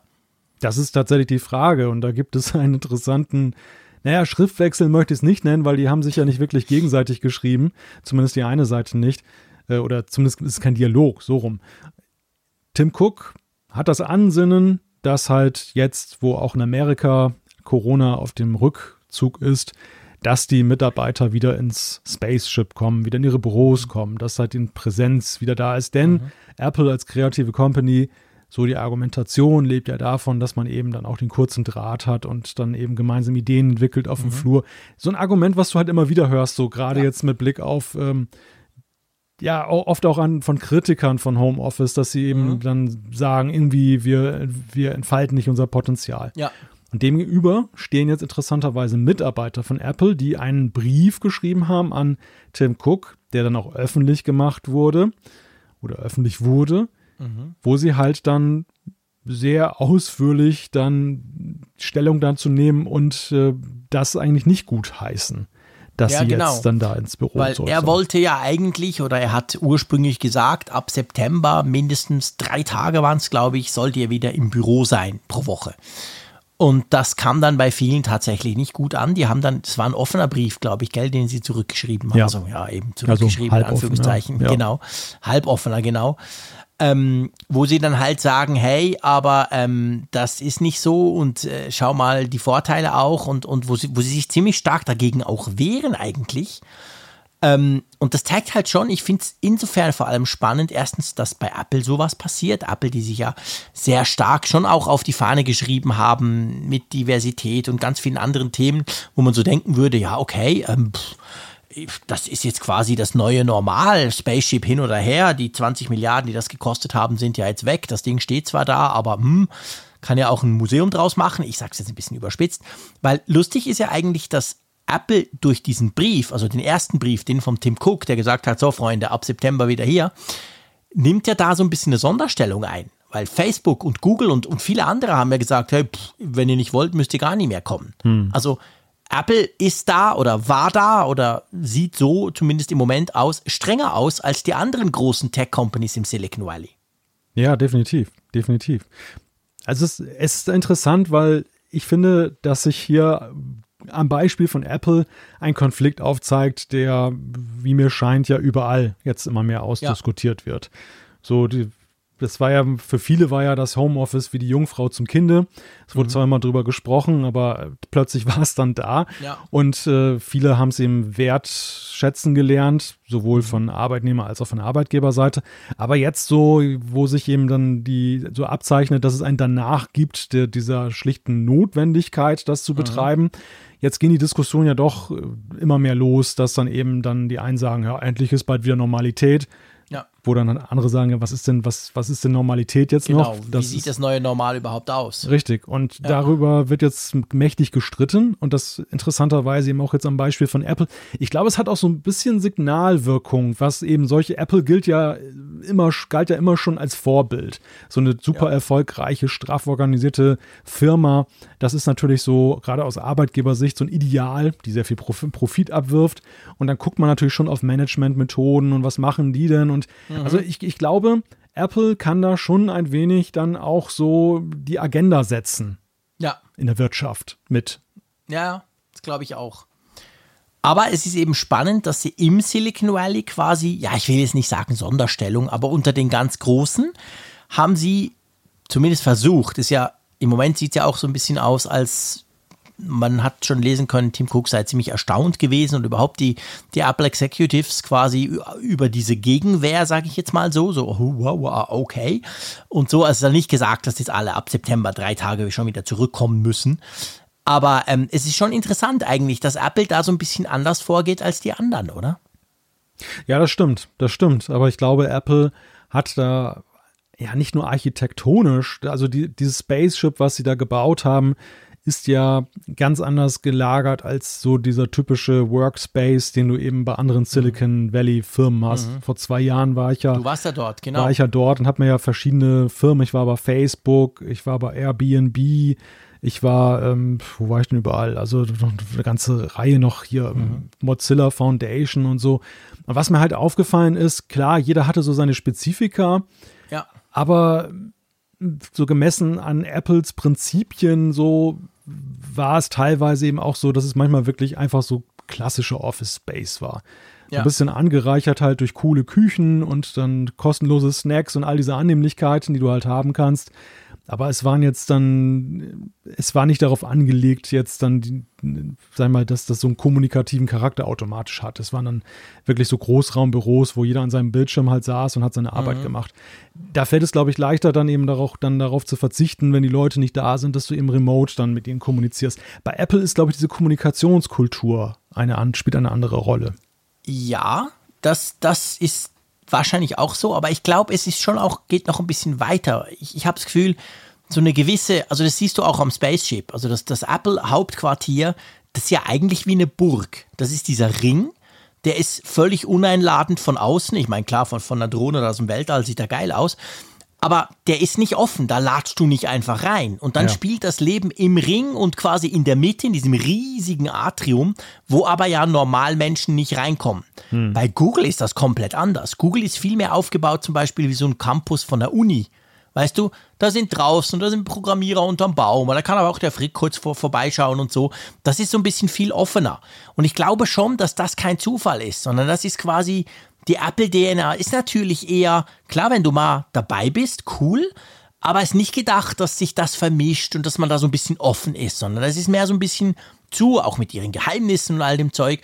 Und da passt natürlich, seien wir ehrlich, Homeoffice viel weniger gut dazu als bei Google, wo es eigentlich nicht so eine Rolle spielt, ob du jetzt zusammen draußen unter einem Baum, ob du auf so einem Google-Velo rumfährst, ob du ein bisschen zu Hause arbeitest. Aber bei Apple ist schon gedacht, du bist in diesem Ding und dann bist du geschützt auch und dann machst du dort dein Ding, oder? Ja, ja, und natürlich auch die Verschlossenheit dann von Apple ja, genau. spielt ja eben auch eine Rolle. Die ja, genau, es zeigt sich ja dann auch. Also andere Konzerne hauen ja auch Beta-Versionen raus und ihnen ist es eigentlich so mehr oder weniger egal, ob das jetzt noch jemanden überrascht oder nicht. Und bei Apple ist ja nun wir, wir sprechen immer wieder darüber und, und es ist, ist ja auch so die Erwartungskultur eben vieler Interessierter, dass sie sagen, sie sind enttäuscht, wenn alles geleakt wird, wenn es ja, rausrückt. Ja, genau. Und das ist natürlich dann für die Apple Security ist so eine Remote-Geschichte ungleich schwieriger. Wenngleich man natürlich sagen muss, und das ist ja auch noch interessant an diesem Konflikt, wir reden ja nicht über so eine Alles- oder Nichts-Geschichte. Wir reden ja tatsächlich, nee, du hast es von gesagt, stimmt. über die Frage drei Tage ja. in der Woche. Wie viel? Oder genau. ganz, die ganze ja. Woche. Und ich finde halt, das ist für manchen auch schon eine Luxusposition, aus der dann halt ja, da so ein Streit geführt. Viele wären froh, wenn es jetzt überhaupt ein ja, Zugeständnis gäbe, dann drei Natürlich, Tage die meine, Woche. Das ist jammern auf unglaublich hohem Niveau, ja, dieser quasi offene Brief, der da zurückkam. Klar. Muss man auch sehen. So. Muss man bei der Sache auch sehen. Muss man bei der Sache absolut auch berücksichtigen. Die, Fra die Frage, die ich mir stelle, ist halt letztendlich, ist dieser Protest motiviert durch die Sorge, das ist der Anfang vom Ende des Homeoffice? Also, mhm. dass sie sagen, Apple fährt das jetzt runter ja. und dann, um es im nächsten Schritt dann ganz dann wegzumachen, genau. dann wiederum kann ich so ein bisschen die Motivation verstehen. Oder ist es generell das sich sträuben gegen Hybridsituationen? Und da bin ich wiederum, ich, also ich muss sagen, sagen, ich bin auch ein Freund eher von der hybriden Weise weil ich mhm. doch festgestellt habe, in manchen Situationen ist es dann doch ganz praktisch, wenn man sich mal gegenüber sitzt. Aber es muss wirklich also sinnvoll begründet auch, sein. Es ist keine Alles- oder Nichts-Geschichte. Ja. Es müsste eigentlich idealerweise in der besten aller Welten, sagen wir es mal so, müsste eben beides möglich sein. Ja. So wie es gerade Sinn macht. Also, genau. also mein Arbeitgeber macht das tatsächlich so. Unsere Büros werden im Moment gerade umgebaut, mein Arbeitsplatz ist weg. Und wir können eigentlich, wenn wir wollen, immer von, für immer von zu Hause aus arbeiten. Aber wir haben natürlich trotzdem noch Space und Platz, damit wir uns eben treffen können. Und wie das dann aussieht ab August, ob wir dann irgendwie, keine Ahnung, wie oft pro Woche man sich wie in welchen Teams trifft, das wird sich dann alles noch rausstellen. Aber das ist eigentlich genau das, wie ich mir es wünsche. Also ich kann mir problemlos vorstellen, einmal pro Woche dorthin zu gehen, diverse Meetings, diverse Leute auch zu treffen und so. Und sonst vielleicht von zu Hause aus zu arbeiten oder zweimal, was auch immer. Aber ähm, ich finde, diese Möglichkeiten muss es auf beiden Seiten geben. Also idealerweise, es muss möglich sein, zu Hause zu arbeiten, aber es muss eben auch möglich sein, hey, ich will jetzt ins Büro, ich will Leute treffen. Es gibt ja auch ich merke das auch bei, bei, bei vielen Leuten, mit denen ich spreche, die arbeiten, so quasi die einen, die sind mehr wie ich, so quasi, ist eigentlich cool zu Hause, finde ich super. Und dann gibt es aber ganz viele, die sagen, hey, ich bin total einsam, es macht mich völlig fertig, ich will ins Büro, ja. sofort, so schnell wie möglich. Also auch da finde ich, man muss letztendlich für alle oder idealerweise ähm, jetzt, wo wir ja gesehen haben, dass dieses böse Homeoffice problemlos funktioniert, das muss man ja auch noch sagen. Also das ist ja bei vielen ist ja das ein riesiger Lernprozess in Gang gekommen in den letzten zwölf Monaten. Und jetzt müsste man eigentlich das quasi eben genauso hybrid machen, so wie du es jetzt ja. auch gerade so ein bisschen erklärt hast. Ja, aber du hast auch gerade gleichzeitig schon das große Problem aufgezeigt, das ja dann eben entsteht durch das Aufeinanderprallen der verschiedenen Erwartungshaltungen. Also die, die das Büro mögen, mögen es ja eigentlich nicht jetzt nur wegen des Ortswechsels, äh, dass sie einen anderen ja, anderen Raum haben, in dem sie sitzen, sondern ja auch gerade wegen der Menschen, die sie dort antreffen. ja, klar, und, und welcher, welcher Gestalt, also das, was sie eigentlich erwarten, gibt es dann ja sowieso nicht mehr, solange es Hybrid gibt, nämlich dass alle ja, da sind. Genau, das wird nie mehr der Fall sein. Also welcher, so. welcher Gestalt muss dann so eine hybride Arbeitsweise sein? Ja dass sie dann damit noch konform gehen, dass sie sagen, okay, das reicht mir jetzt trotzdem aus, ist nicht zu wenig. Andererseits, dass es dann denen, die im Remote wertschätzen, nicht so wiederum zu viel wird, was sie wieder ja. aufgeben müssen. Und das finde ich, das ist eine ist der ohne. zentralen Arbeitsfragen ja. der Zukunft. Ja. Da eine Balance zu finden. Ich stelle mir das unglaublich kompliziert vor, beziehungsweise ich stelle mir das nicht nur vor, ich weiß es aus eigener Anschauung auch. Also es ist wirklich ganz schwer, so eine Brücke zu schlagen, die für alle zufriedenstellend ist. Ja, ja, bin ich absolut bei dir. Also das ist, das ist, das ist eine Herausforderung, die, die viele Firmen jetzt in den nächsten Monaten jetzt so quasi das mit dem Büro überhaupt wieder auf, aufs Tapet kommen kann. Vorher war das ja sehr lange gar kein Thema, weil viel zu gefährlich quasi. Und ich glaube, das ist die große Herausforderung, wie man das Ganze jetzt quasi angeht. Ja. Und ich bin auch gespannt, wie Apple da weiter, weitermacht. Definitiv. Wir gucken uns das an. Wir gucken uns das an, genau. So, jetzt kann ich meine Anmoderation bringen, die ich vorhin eigentlich bringen wollte. Es geht um Geld, es geht um Reichtum, es geht um den Apfelfunk Plus. Nein, es geht natürlich nicht. Aber du hast es vorhin aufgeworfen und zwar unser ja. nächstes Thema ist. Du hast das Fass aufgemacht. Du hast das Fass aufgemacht, genau. Darum darf ich jetzt dann natürlich gleich drin das rumrühren. Giftfass. genau, das Giftfass. Ich habe es gleich ausgeleert. Es geht natürlich um Apple Podcasts Plus. Wir haben ja schon mal besprochen, ähm, was das war. Das wurde vorgestellt und hätte ja schon länger starten sollen und dann, wie so oft bei Service und Apple-Geschichten, dann dauert es ein bisschen länger. Jetzt ist Apple Podcasts Plus gestartet. Ähm, und ich musste ziemlich suchen, um überhaupt Podcasts zu finden, die im Moment schon Abo anbieten. Hast du, hast du viele gefunden? Ich fand, die drängten sich ja gleich auf, weil es gibt so eine Featured-Ansicht bei den Entdecken. Da sind die alle drin, gell? Richtig, und da hast du wirklich so Kachel an Kachel. Da sind dann die großen Namen, der Spiegel ist da, die Zeit ist da in ja, Deutschland. 4000 genau. Hertz, genau, The Pioneer ist da auch und unterschiedlich. 20 Franken pro Monat, die sind nicht ganz dicht, echt. Ich habe mich auch gefragt, so, wer, das, wer das alles bezahlen soll. Ja. Ja, genau. Also auf jeden Fall, jetzt sind einige dabei und das dürfte wahrscheinlich noch mehr werden von den Großen, aber es ist wie immer. Also im Moment zumindest. Mal gucken, wie, wie sich so entwickelt. Aber es ist ja schon oft so, es ist schon auffallend. Am Anfang sind gleich die Großen dabei. Die, die sowieso gigantisch viel Reichweite haben, die sagen, hey, unser Name steht für etwas, wir können das wahrscheinlich, gibt es genug, die sagen, okay, ich zahle für Spiegel oder eben für was auch immer. Hm. Und von den, ich sag mal so ein bisschen unabhängigeren, kleineren habe ich im Moment noch gar nichts gesehen. Meinst du, das wird so bleiben, diese quasi die Großen machen jetzt halt einfach noch, noch mehr und bieten das eben als kostenpflichtiges Podcast-Abo an. Und die Kleinen machen weiter wie vorher? Spannende Frage. Ja. Es ist sicher auch noch zu früh, das zu beantworten, aber es Das- ist mir halt einfach aufgefallen, weil es ja oft so ist bei solchen Features, Hm. dass die Großen sofort draufspringen, Ja. aber die Kleinen da nicht unbedingt. Ja, im ersten Moment ist es natürlich auch für Apple erstmal von Interesse, dass sie dann mit großen Namen werben Ja, können. okay, guter also Punkt. die so kleine Startups, die keiner kennt, die dann am Anfang da stehen zu haben, das, das, das nützt den Startups dann mehr, dort platziert zu sein, als Ja. Apple dann, Ja, die, das die jetzt was. erstmal zeigen wollen, hey, jetzt kriegt ihr hier super Mehrwert und so. Ja, nee, aber es ist eine spannende Frage, ob die dann aufspringen. Einfach ist es ja. Man kann es ja dann leicht realisieren. Es ist ja nicht Mhm. jetzt irgendwie so ein, so ein äh, elitäres Feature, sondern jeder Nö. kann seinen Podcast da einstellen, exklusive Folgen machen, ein Abo-Modell darum schnüren. Und ich bin mal gespannt, welche Verlaufskurve das nimmt. Ob das jetzt so eine Nische bleibt, dass Mhm. die, die vorher ja teilweise auch schon mit eigenen Bezahlsystemen gearbeitet haben, The Pioneer zum Beispiel hat ja eben eigene Abos angeboten. Und Ja. jetzt, jetzt haben sie eine Möglichkeit, das dann in diese Apple-Plattform zu integrieren. Stimmt. Auch die Frage, welche Rolle spielt das am Ende für die? Ist das jetzt Mhm. auch, auch nur so nach dem Motto, wir sind auch bei Apple Podcasts unterwegs? Mhm.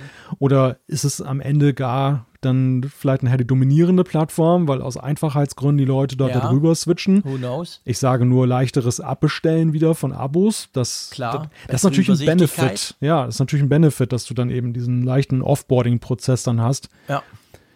Ich musste ja sagen, du, du, wir haben ja gerade beide gehässig über die, die Preise gelacht und ich frage mich halt schon seit langem, wie viele Abos ja also kann der, im kann Mensch noch stecken ertra- geblieben. kann der Mensch noch ertragen, ne? Also oder möchte man noch ertragen? Ja. Das ist ja schon, es ist ja schon schwer genug jetzt, dass du ja bei den bei den äh, Film- und Serien-Streaming-Diensten so viele hast, die, wenn du zum Beispiel Serien interessiert bist, dann eigentlich ja äh, alle abonniert haben musst und Klar. wo dann ja immense Kosten auf dich zukommen. Oder Will ich, beim Sport. ja, will ich jetzt tatsächlich noch bei Podcasts auch noch so ein Fass aufmachen? Ja, es ist genau das Ist die, Problem. Also Bereitschaft, meine, ist die Bereitschaft noch da?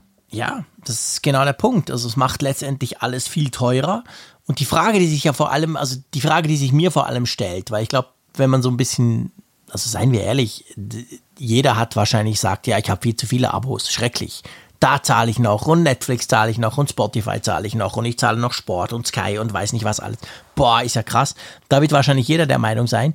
Aber wa- was ich eben auch relativ heftig finde, ist, ist ja dann nicht so, dass die Podcasts jetzt im Moment, die ganz großen, die gibt es ja weiterhin so, wie sie es gab. Und es gibt jetzt einfach zusätzliche Angebote, die dann unter diesem Apple Podcast Plus, also sprich unter diesem Abo laufen. Und ich frage mich halt, ist das Bedürfnis da wirklich da? Oder grasen die nicht einfach, also reicht das nicht, was die machen mit dem normalen, mit ihrer Marke und all den Dingen? Weißt du, es ist ja nicht so, dass jetzt die normalen Podcasts alle verschwinden oder jetzt alle kostenpflichtig werden. Also jedenfalls, was, was ich so ein bisschen rumgesucht habe jetzt gestern, dachte ich, okay, aha, da gibt es jetzt hier noch, da stand dann irgendwie zum Beispiel in voller Länge anhören oder Extended Version anhören oder so. Und ich weiß nicht, ob, ob das wirklich, ob das dann wirklich funktioniert. Da bin ich echt unsicher. Ja, ja, ich finde, das, das ist ein gut, guter Gedanke. Die, die Frage, die sich ja stellt, ist bei jeder Medienform, was sind die Monetarisierungsstrategien? Und äh, genau.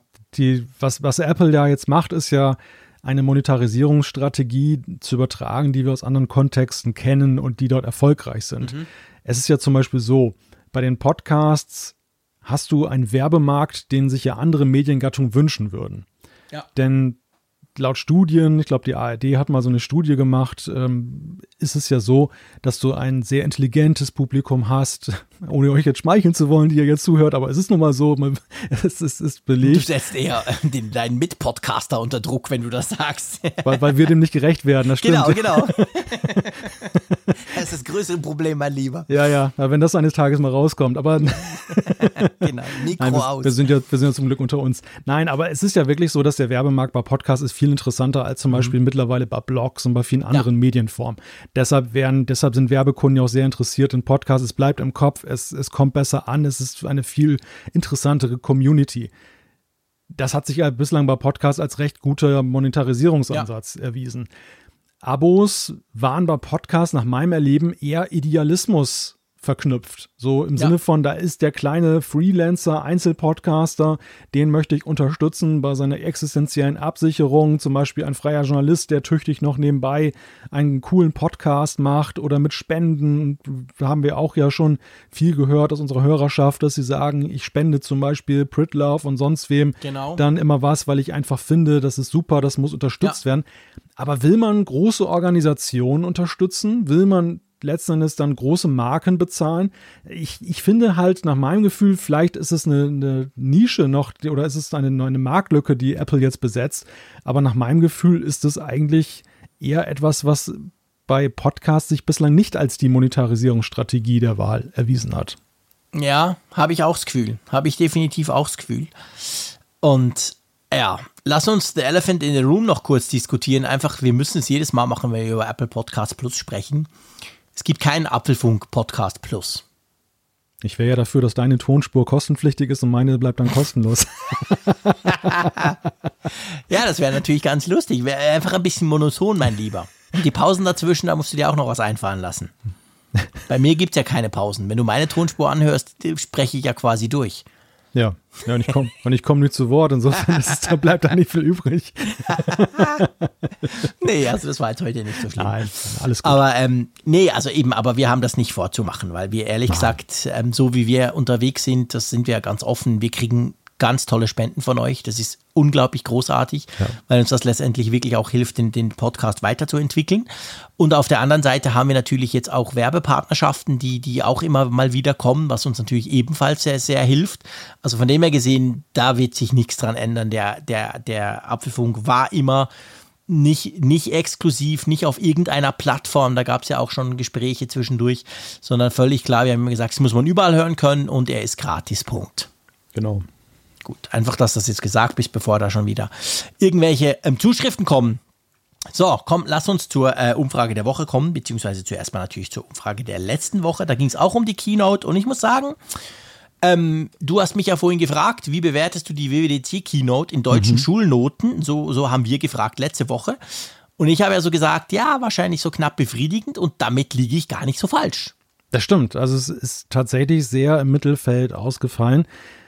Wir haben eigentlich zwei Drittel, die dominant sind. Das erste Drittel ist tatsächlich Note 3 befriedigend. Das zweite Drittel ist die no tatsächlich Note 2 gut. Und dann das letzte Drittel, das verbliebene Drittel, das, das teilt sich dann auf. Also ein größerer Teil, 15,4 Prozent, sagt tatsächlich vier ausreichend. 10 Prozent hatten jetzt keine Ahnung, wussten nicht, wie sie es bewerten sollen. Ja, und der Rest teilt sich dann so in den letzten Ja. 7 Prozent dann auf, ist dann nicht mehr der Rede wert. Also ganz schlimme Noten gab es dann auch nicht so in massenhaft. Ja, ja. Aber auch keine Euphorie. Wir haben ja schon Nee. Keynotes gesehen, da war gut und sehr gut, sehr stark besetzt. Ja, ja letzt, letztes Jahr war das ja der Kracher. Äh, auch, auch in unserer Umfrage danach, äh, machen wir immer die gleiche Umfrage nach, nach solchen Keynotes. Und dieses Mal ist es wirklich so, pff, ja, so, ja, man nimmt es zur Kenntnis, ist okay, so, so nach dem Motto, wir warten mal ab und gucken mal. Aber nicht so die ganz große Euphorie, das ist genau Ja. das. Also es deckt sich auch mit meinem Erleben. Ich weiß nicht, wie dir das geht, aber ich finde auch, es ist schon wieder sehr still geworden jetzt Ja, nach total. der WWDC. Total. Ich meine, normalerweise ist es ja so, klar, die Medien, das ist in der Woche selber, da kommt es in allen Medien etc. und dann läuft es aus, das ist normal. Aber so diese, ich sage jetzt mal ganz salopp, diese Tech-Bubble, in der wir uns ja auch bewegen, in der sich sicher der eine oder andere von unserer Hörerschaft logischerweise auch bewegt, die ist ja normalerweise so, sicher zwei, drei Wochen ist die am Brummen und hier noch und da noch und hast du gesehen in der Beta, wow, krass, hier der Schalter und so. Und ich, ich weiß nicht genau, was es ist.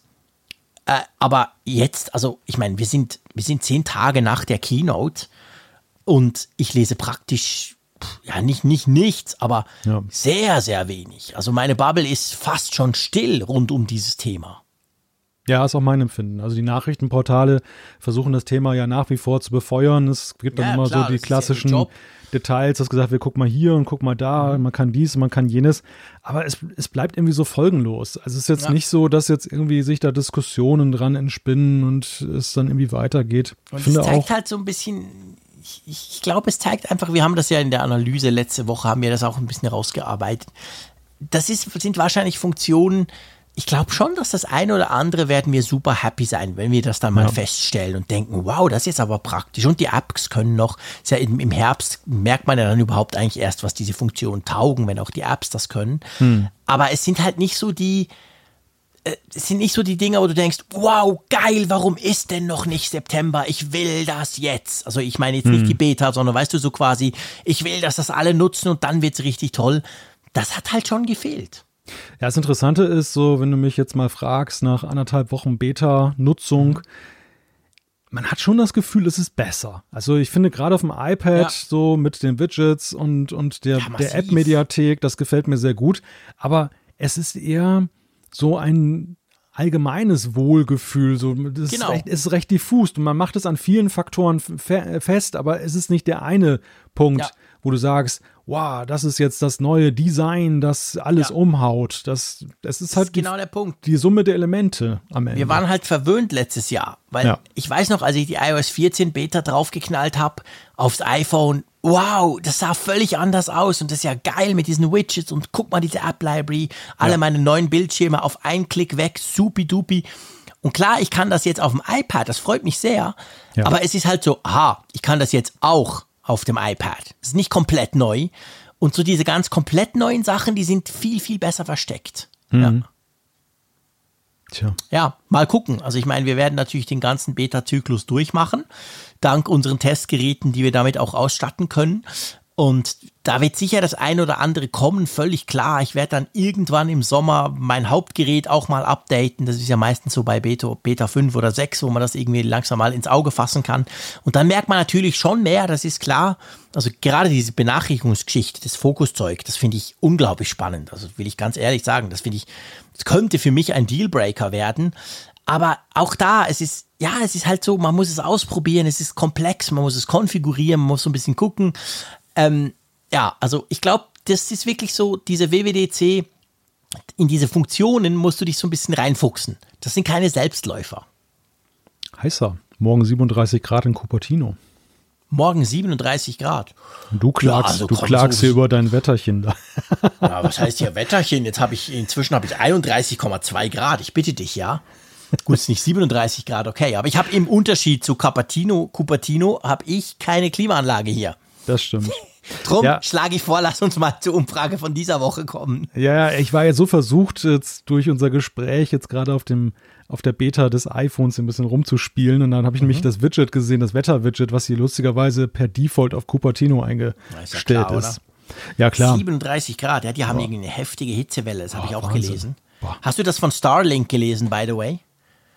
Starlink ist ja dieses Internet vom, von, von, von SpaceX, vom, vom Ja, Elon Musk. ja. Dieses quasi Internet über Satellit. Und das hat eine, das hat eine quasi, da gibt es jetzt schon einige Beta-Tester, da konnte man sich ja anmelden und so, Ja. das haben in den USA offensichtlich viele gemacht. Und da gibt es in den Spezifikationen von dieser Antenne, von dieser Parabol, von diesem Parabolspiegel, den du da kriegst, steht, dass der von minus 30 bis plus 40 Grad funktioniert. Und ich habe heute eine, eine Mel genau, ich habe heute eine Meldung gelesen, dass ein Reddit-User, das ging natürlich dann sofort durch die Blogs, ähm, der wohnt in, keine Ahnung, aber auf jeden Fall irgendwo in den USA, wo es im Moment deutlich heißer ist. Der hat, glaube ich, 48 Grad und dann fährt die Kiste runter. Der hat dann eine Meldung gekriegt, sorry, mir ist zu heiß, Punkt. Und dann war Internet halt weg. Und das hat dann natürlich sofort eine relativ große Diskussion, so nach dem Motto, hey, aber äh, und so. Und er hat jetzt gesagt, ja, guck mal, ob er es in den Schatten stellen kann, aber du darfst natürlich, natürlich auch nicht die Sicht zum Satellit blockieren und so. Also nur, weil du von der Hitze sprichst. Das ist wirklich witzig, dass das jetzt tatsächlich rauskommt, hey, 40 Grad reichen nicht. Ist eigentlich verrückt, oder? Ich war ja für einen kurzen Moment tatsächlich mal versucht, mir das Ding auch zu kaufen. Mhm. So als Redundanz. Wir hatten ja so in der Geschichte des Apfelfunks mal so zwei, drei Gelegenheiten, Ja. wo mal Internetprobleme uns Ja. geplagt haben. Und dass ich so dachte, dann hast du sozusagen. Aber dafür ist es zu teuer. Ablenk- Ja, viel zu teuer, viel zu teuer. Wenn es ein Drittel kosten würde, würde ich das wahrscheinlich tatsächlich machen. Ja. Einfach schon nur, weil es geekig ist und einfach so im Sinne Genau. von, hey, ich habe da noch meinen Satellitenablink. Kein Problem, wenn mein Kabelprovider mal wieder rumspinnt. Aber, aber was kostet 100 Dollar oder so? Für Ja. Das ist einfach viel zu teuer natürlich. Mein, mein Satellitenablink nach Bern. Da müssten wir schon Apfelfunk Plus Pro machen. Dass wir uns zwei ein Starlink hinstellen. Ja, oder Starlink nimmt uns als äh, Showcase und sagt. Genau, das äh, können sie diese, natürlich auch. Diese beiden Mikro-Influencer, die sind ja Genau. ein Die wunderbarer, sollen das mal testen. ein Der eine da an der Beispiel. Nordsee oben, der andere genau. in den Bergen. Ja, eben, Mal wir haben ja, gucken, auch, ob das funktioniert. wir haben ja auch so geografisch und topografisch so wunderbar unterschiedliche Use Cases. Absolut. Du auf Also dem platten ah, super, ja. Ja, überhaupt kein Problem. Also, Elin, mach mal was. Nee, aber ich ist mir nur in den Sinn gekommen, weil du von der Hitze sprichst. Ja, Das hat gerade so gepasst. Das kam heute irgendwie, kam diese News raus. Aber komm, Umfrage der Woche. Was wollen wir diese Woche wissen? Ja, wir wollen diese Woche mal von euch wissen, wie ihr ein bestimmtes Feature findet, was jetzt sich jetzt dann verändert mit iOS 15. Mhm. Und zwar ist es die durchaus polarisierende Safari-Adresszeile, die jetzt ja in iOS 15 künftig unten angesiedelt ist. Vorher war sie ja oben. Ja, und da ist die Frage, wie gefällt sie dir, die Safari-Adresszeile unten? Und dann hat man die Möglichkeit sehr gut, gut, mittelmäßig, nicht so gut, schlecht oder natürlich auch keine Ahnung, weil ihr es ja noch gar nicht ausprobiert habt oder auch nichts drüber gelesen habt. Genau, das nimmt uns Wunder. Da muss man natürlich noch ein bisschen die, die kleine, ähm, den kleinen Disclaimer dazu machen. So richtig merken tut's man's, wenn man es mal probiert. Aber wir wissen, dass wir doch einige Beta-Afficionados unter unserer Hörerschaft haben. Drum können wir, glaube ich, diese Umfrage jetzt durchaus schon stellen. Beta-Aficionado. Das kann ich gar nicht mal aussprechen, so ein kompliziertes Wort. Na, siehst du mal, ich habe natürlich auch lang geübt und es hat erstaunlicherweise trotz der Hitze gleich auf Anhieb geklappt. Ja, bravo. Passiert selten. so, komm, lass uns noch zu, zu der einen oder anderen Zuschrift kommen. Einverstanden? Ja, gerne.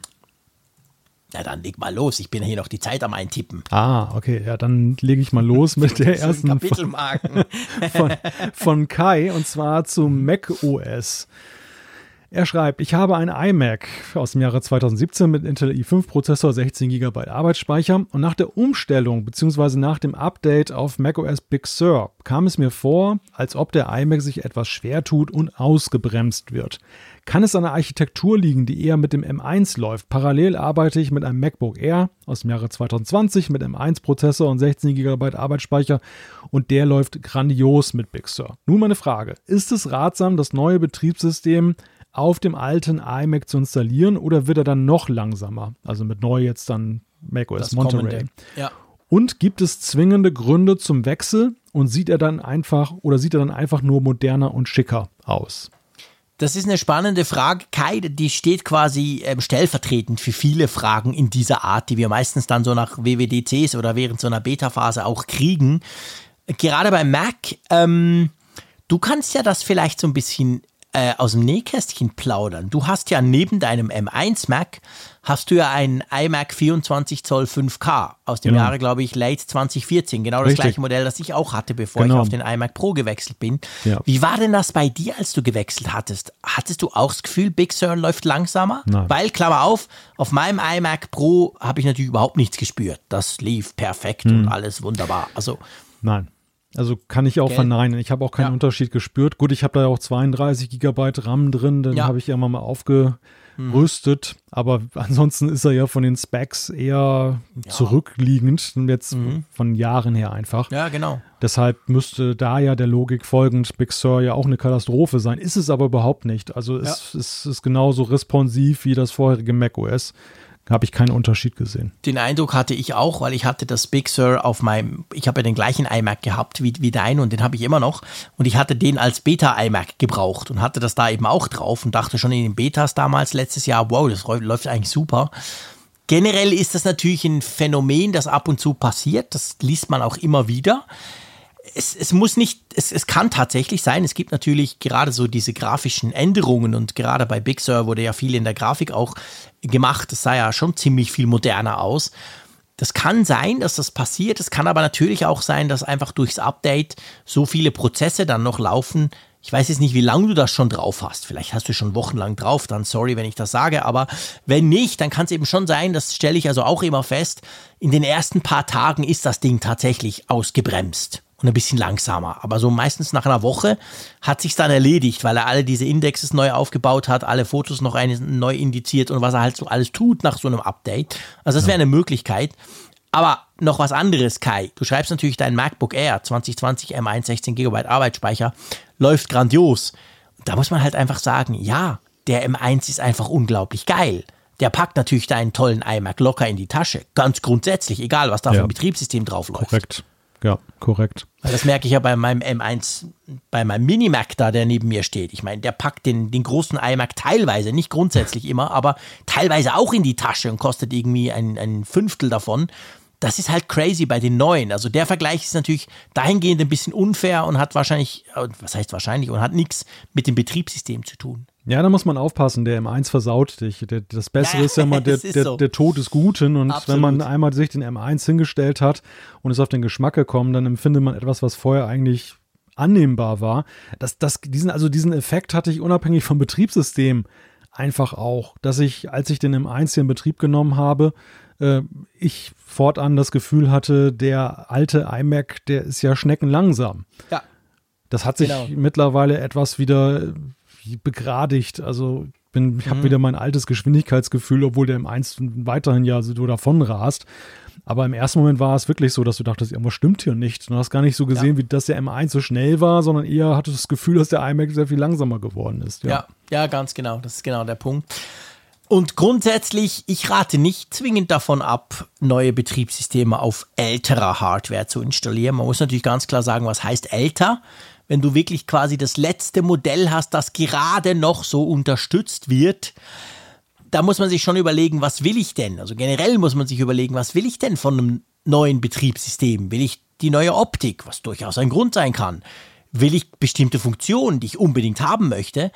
Oder ist es halt einfach nur, dass ich aktuell bin? Und da kann man sich schon überlegen, wenn das Gerät alt ist. Aber bei deinem, beim 2017er mit Big Sur, müsste das eigentlich kein Problem darstellen. Ja. Komm, wir nehmen noch eine. Einverstanden? Ja. Ähm, dann switche ich mal rüber. Und zwar fand ich das vom Reto ganz interessant. Er schreibt, ihr habt darüber diskutiert, dass ja in letzter Zeit auch in den Punktversionen, da geht es um iOS, interessante Features hinzugekommen sind. Ich finde das gut und mein Wunsch wäre sogar, dass das, dass neue Features mehr auf Punktversionen verteilt werden. Wenn zum Beispiel 200 Funktionen in der Hauptversion kommen, dann kann man sich die sich nicht alle merken, was jetzt alles neu ist. Am Schluss braucht man die sowieso nur die wenigsten und nur die, die man sich merken kann. Dagegen, wenn alles auf den Punktversionen verteilt wird, so etwa 20 pro Feature, schreibt er gleich, kann man sich leichter alles merken und schlussendlich werden mehr neue Funktionen in den täglichen Gebrauch einfließen. Guter Punkt. Ja, vor allem die Idee, also das mit der Punktversion haben wir auch diskutiert. Maske etc., ihr habt alles mitbekommen oder ja. jetzt auch das neue Apple Music bei iOS 14.6. Aber das mit den vielen Features und man vergisst es und nutzt sie dann nicht, finde ich einen spannenden Ansatz, oder? Es hat schon was. Ja, ja, es gibt zwei Perspektiven auf das Thema. Es gibt die Nutzerperspektive, die Reto hier schön beschrieben hat. Ich glaube, dass wir in der Vergangenheit Versionen gesehen haben, die waren so vollgepackt mit Features, dass einzelne Features fast schon unter den Tisch gefallen sind, weil ja. andere sie überstrahlt haben. Und aber nicht, weil sie jetzt, weil die schlecht waren, die Features, die überstrahlt wurden, aber weil es einfach Masse war. Das, also aus Nutzerperspektive in, in, starken Jahren kann ich das nur unterstreichen, wäre es dann praktischer, sich erstmal damit auseinanderzusetzen und manchmal eben auch intensiver in die Features reinzugehen, als mhm. eben so vieles auf einmal zu haben und alles irgendwie zu streifen aus Marketingperspektive, und ich glaube, das ist der springende Punkt für Apple. Und genau. wir sehen es ja, wir sehen es ja auch in der Wahrnehmung dieser WWDC. Warum ist denn diese WWDC allgemein als etwas, ja, schön, mhm. interessant wahrgenommen worden, aber nicht als, hey, wow, weil einfach, sag mal, diese, dieser Knall, dieses so, ja. diese riesige Taktrate, dass du überschwemmt wirst von Features, das spielt natürlich marketingtechnisch eine andere Rolle, als wenn du eben laissez-faire und ein bisschen moderater unterwegs bist. Zumal du ich meine, Apple antizipiert, welche Features in der medialen Darstellung gut ankommen. Und bei einigen mhm. liegt es auf der Hand. Aber viel hilft an der Stelle auch viel.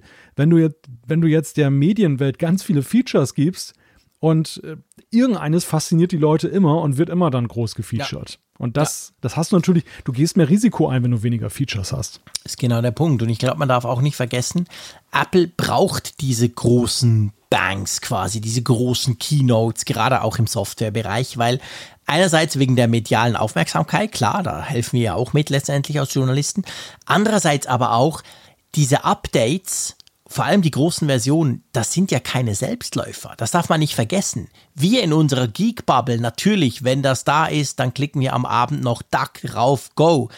Aber Otto Normalnutzer, der schreckt gerade bei großen Versionen zuerst mal zurück. Da ist noch so dieses, oh, Windows 95 ist mir aber auch abgestürzt damals, das ging ja gar nicht gut, ich warte noch drei Jahre. Und das haben, das ist bei vielen da, das darf man nicht, ich stelle das immer wieder fest, weil ich frage immer, hey, bist du aktuell, was hast du für eine Version auf deinem iPhone? Ich bin ein unmöglicher Typ, ich gucke den Leuten immer aufs iPhone. Und da merke ich immer, nee, warum hast du nicht installiert? Ist doch geil, hat neue Funktionen. Ja, weißt du, oh, diese großen Updates, hm, ja, da geht doch sicher was schief. Also Apple braucht schon auch diese, Motivation über die Medien, sage ich mal, die ja. das schon zwar früh, früh, früh anpushen, aber dass man dann irgendwie merkt, ja, das wird toll und so. Drum glaube ich schon nicht, dass die ganz großen Funktionen jetzt einfach alle verteilt werden auf so Punkt-Releases. Ja, glaube ich auch nicht. Also ich meine, glaub, sogar Microsoft, die haben ja vor zehn Jahren gesagt, hey, komm, wir hören auf mit diesem Nummernscheiß, es gibt nur noch Windows 10. Hm. Und jetzt sind sie davon abgekommen, wurde ja gerade gestern geleakt, Windows 11, das nächste große Betriebssystem. Also die haben auch gemerkt, es braucht so, es braucht diese großen quasi Sprünge, dass du sagen kannst, hey, es geht vorwärts, es ist neu. Drum, ich glaube nicht, dass wir, dass, dass wir von dem grundsätzlich abkommen werden.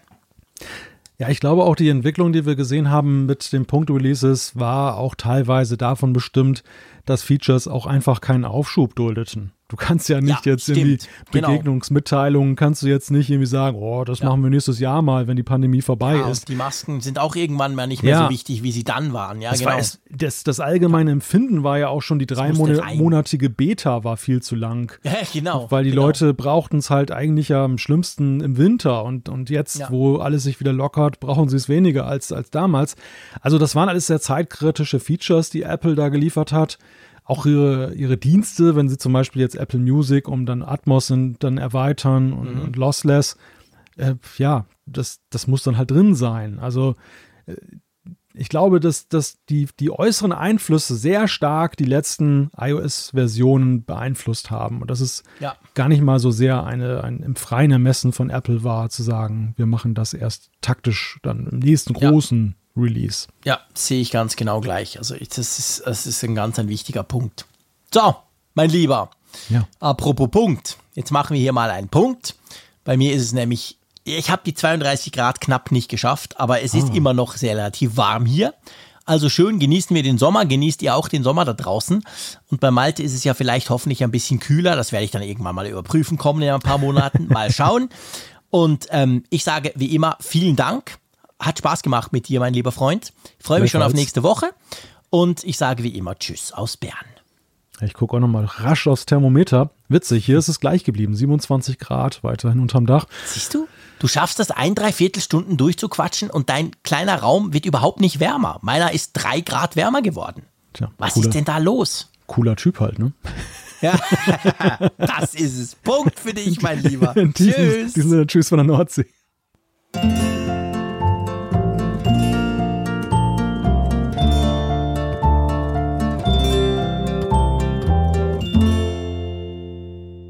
Auf Empfang mit Funkgerät, der App zum Apfelfunk. Lade dir jetzt Funkgerät für iOS und Android kostenlos im App Store und bei Google Play.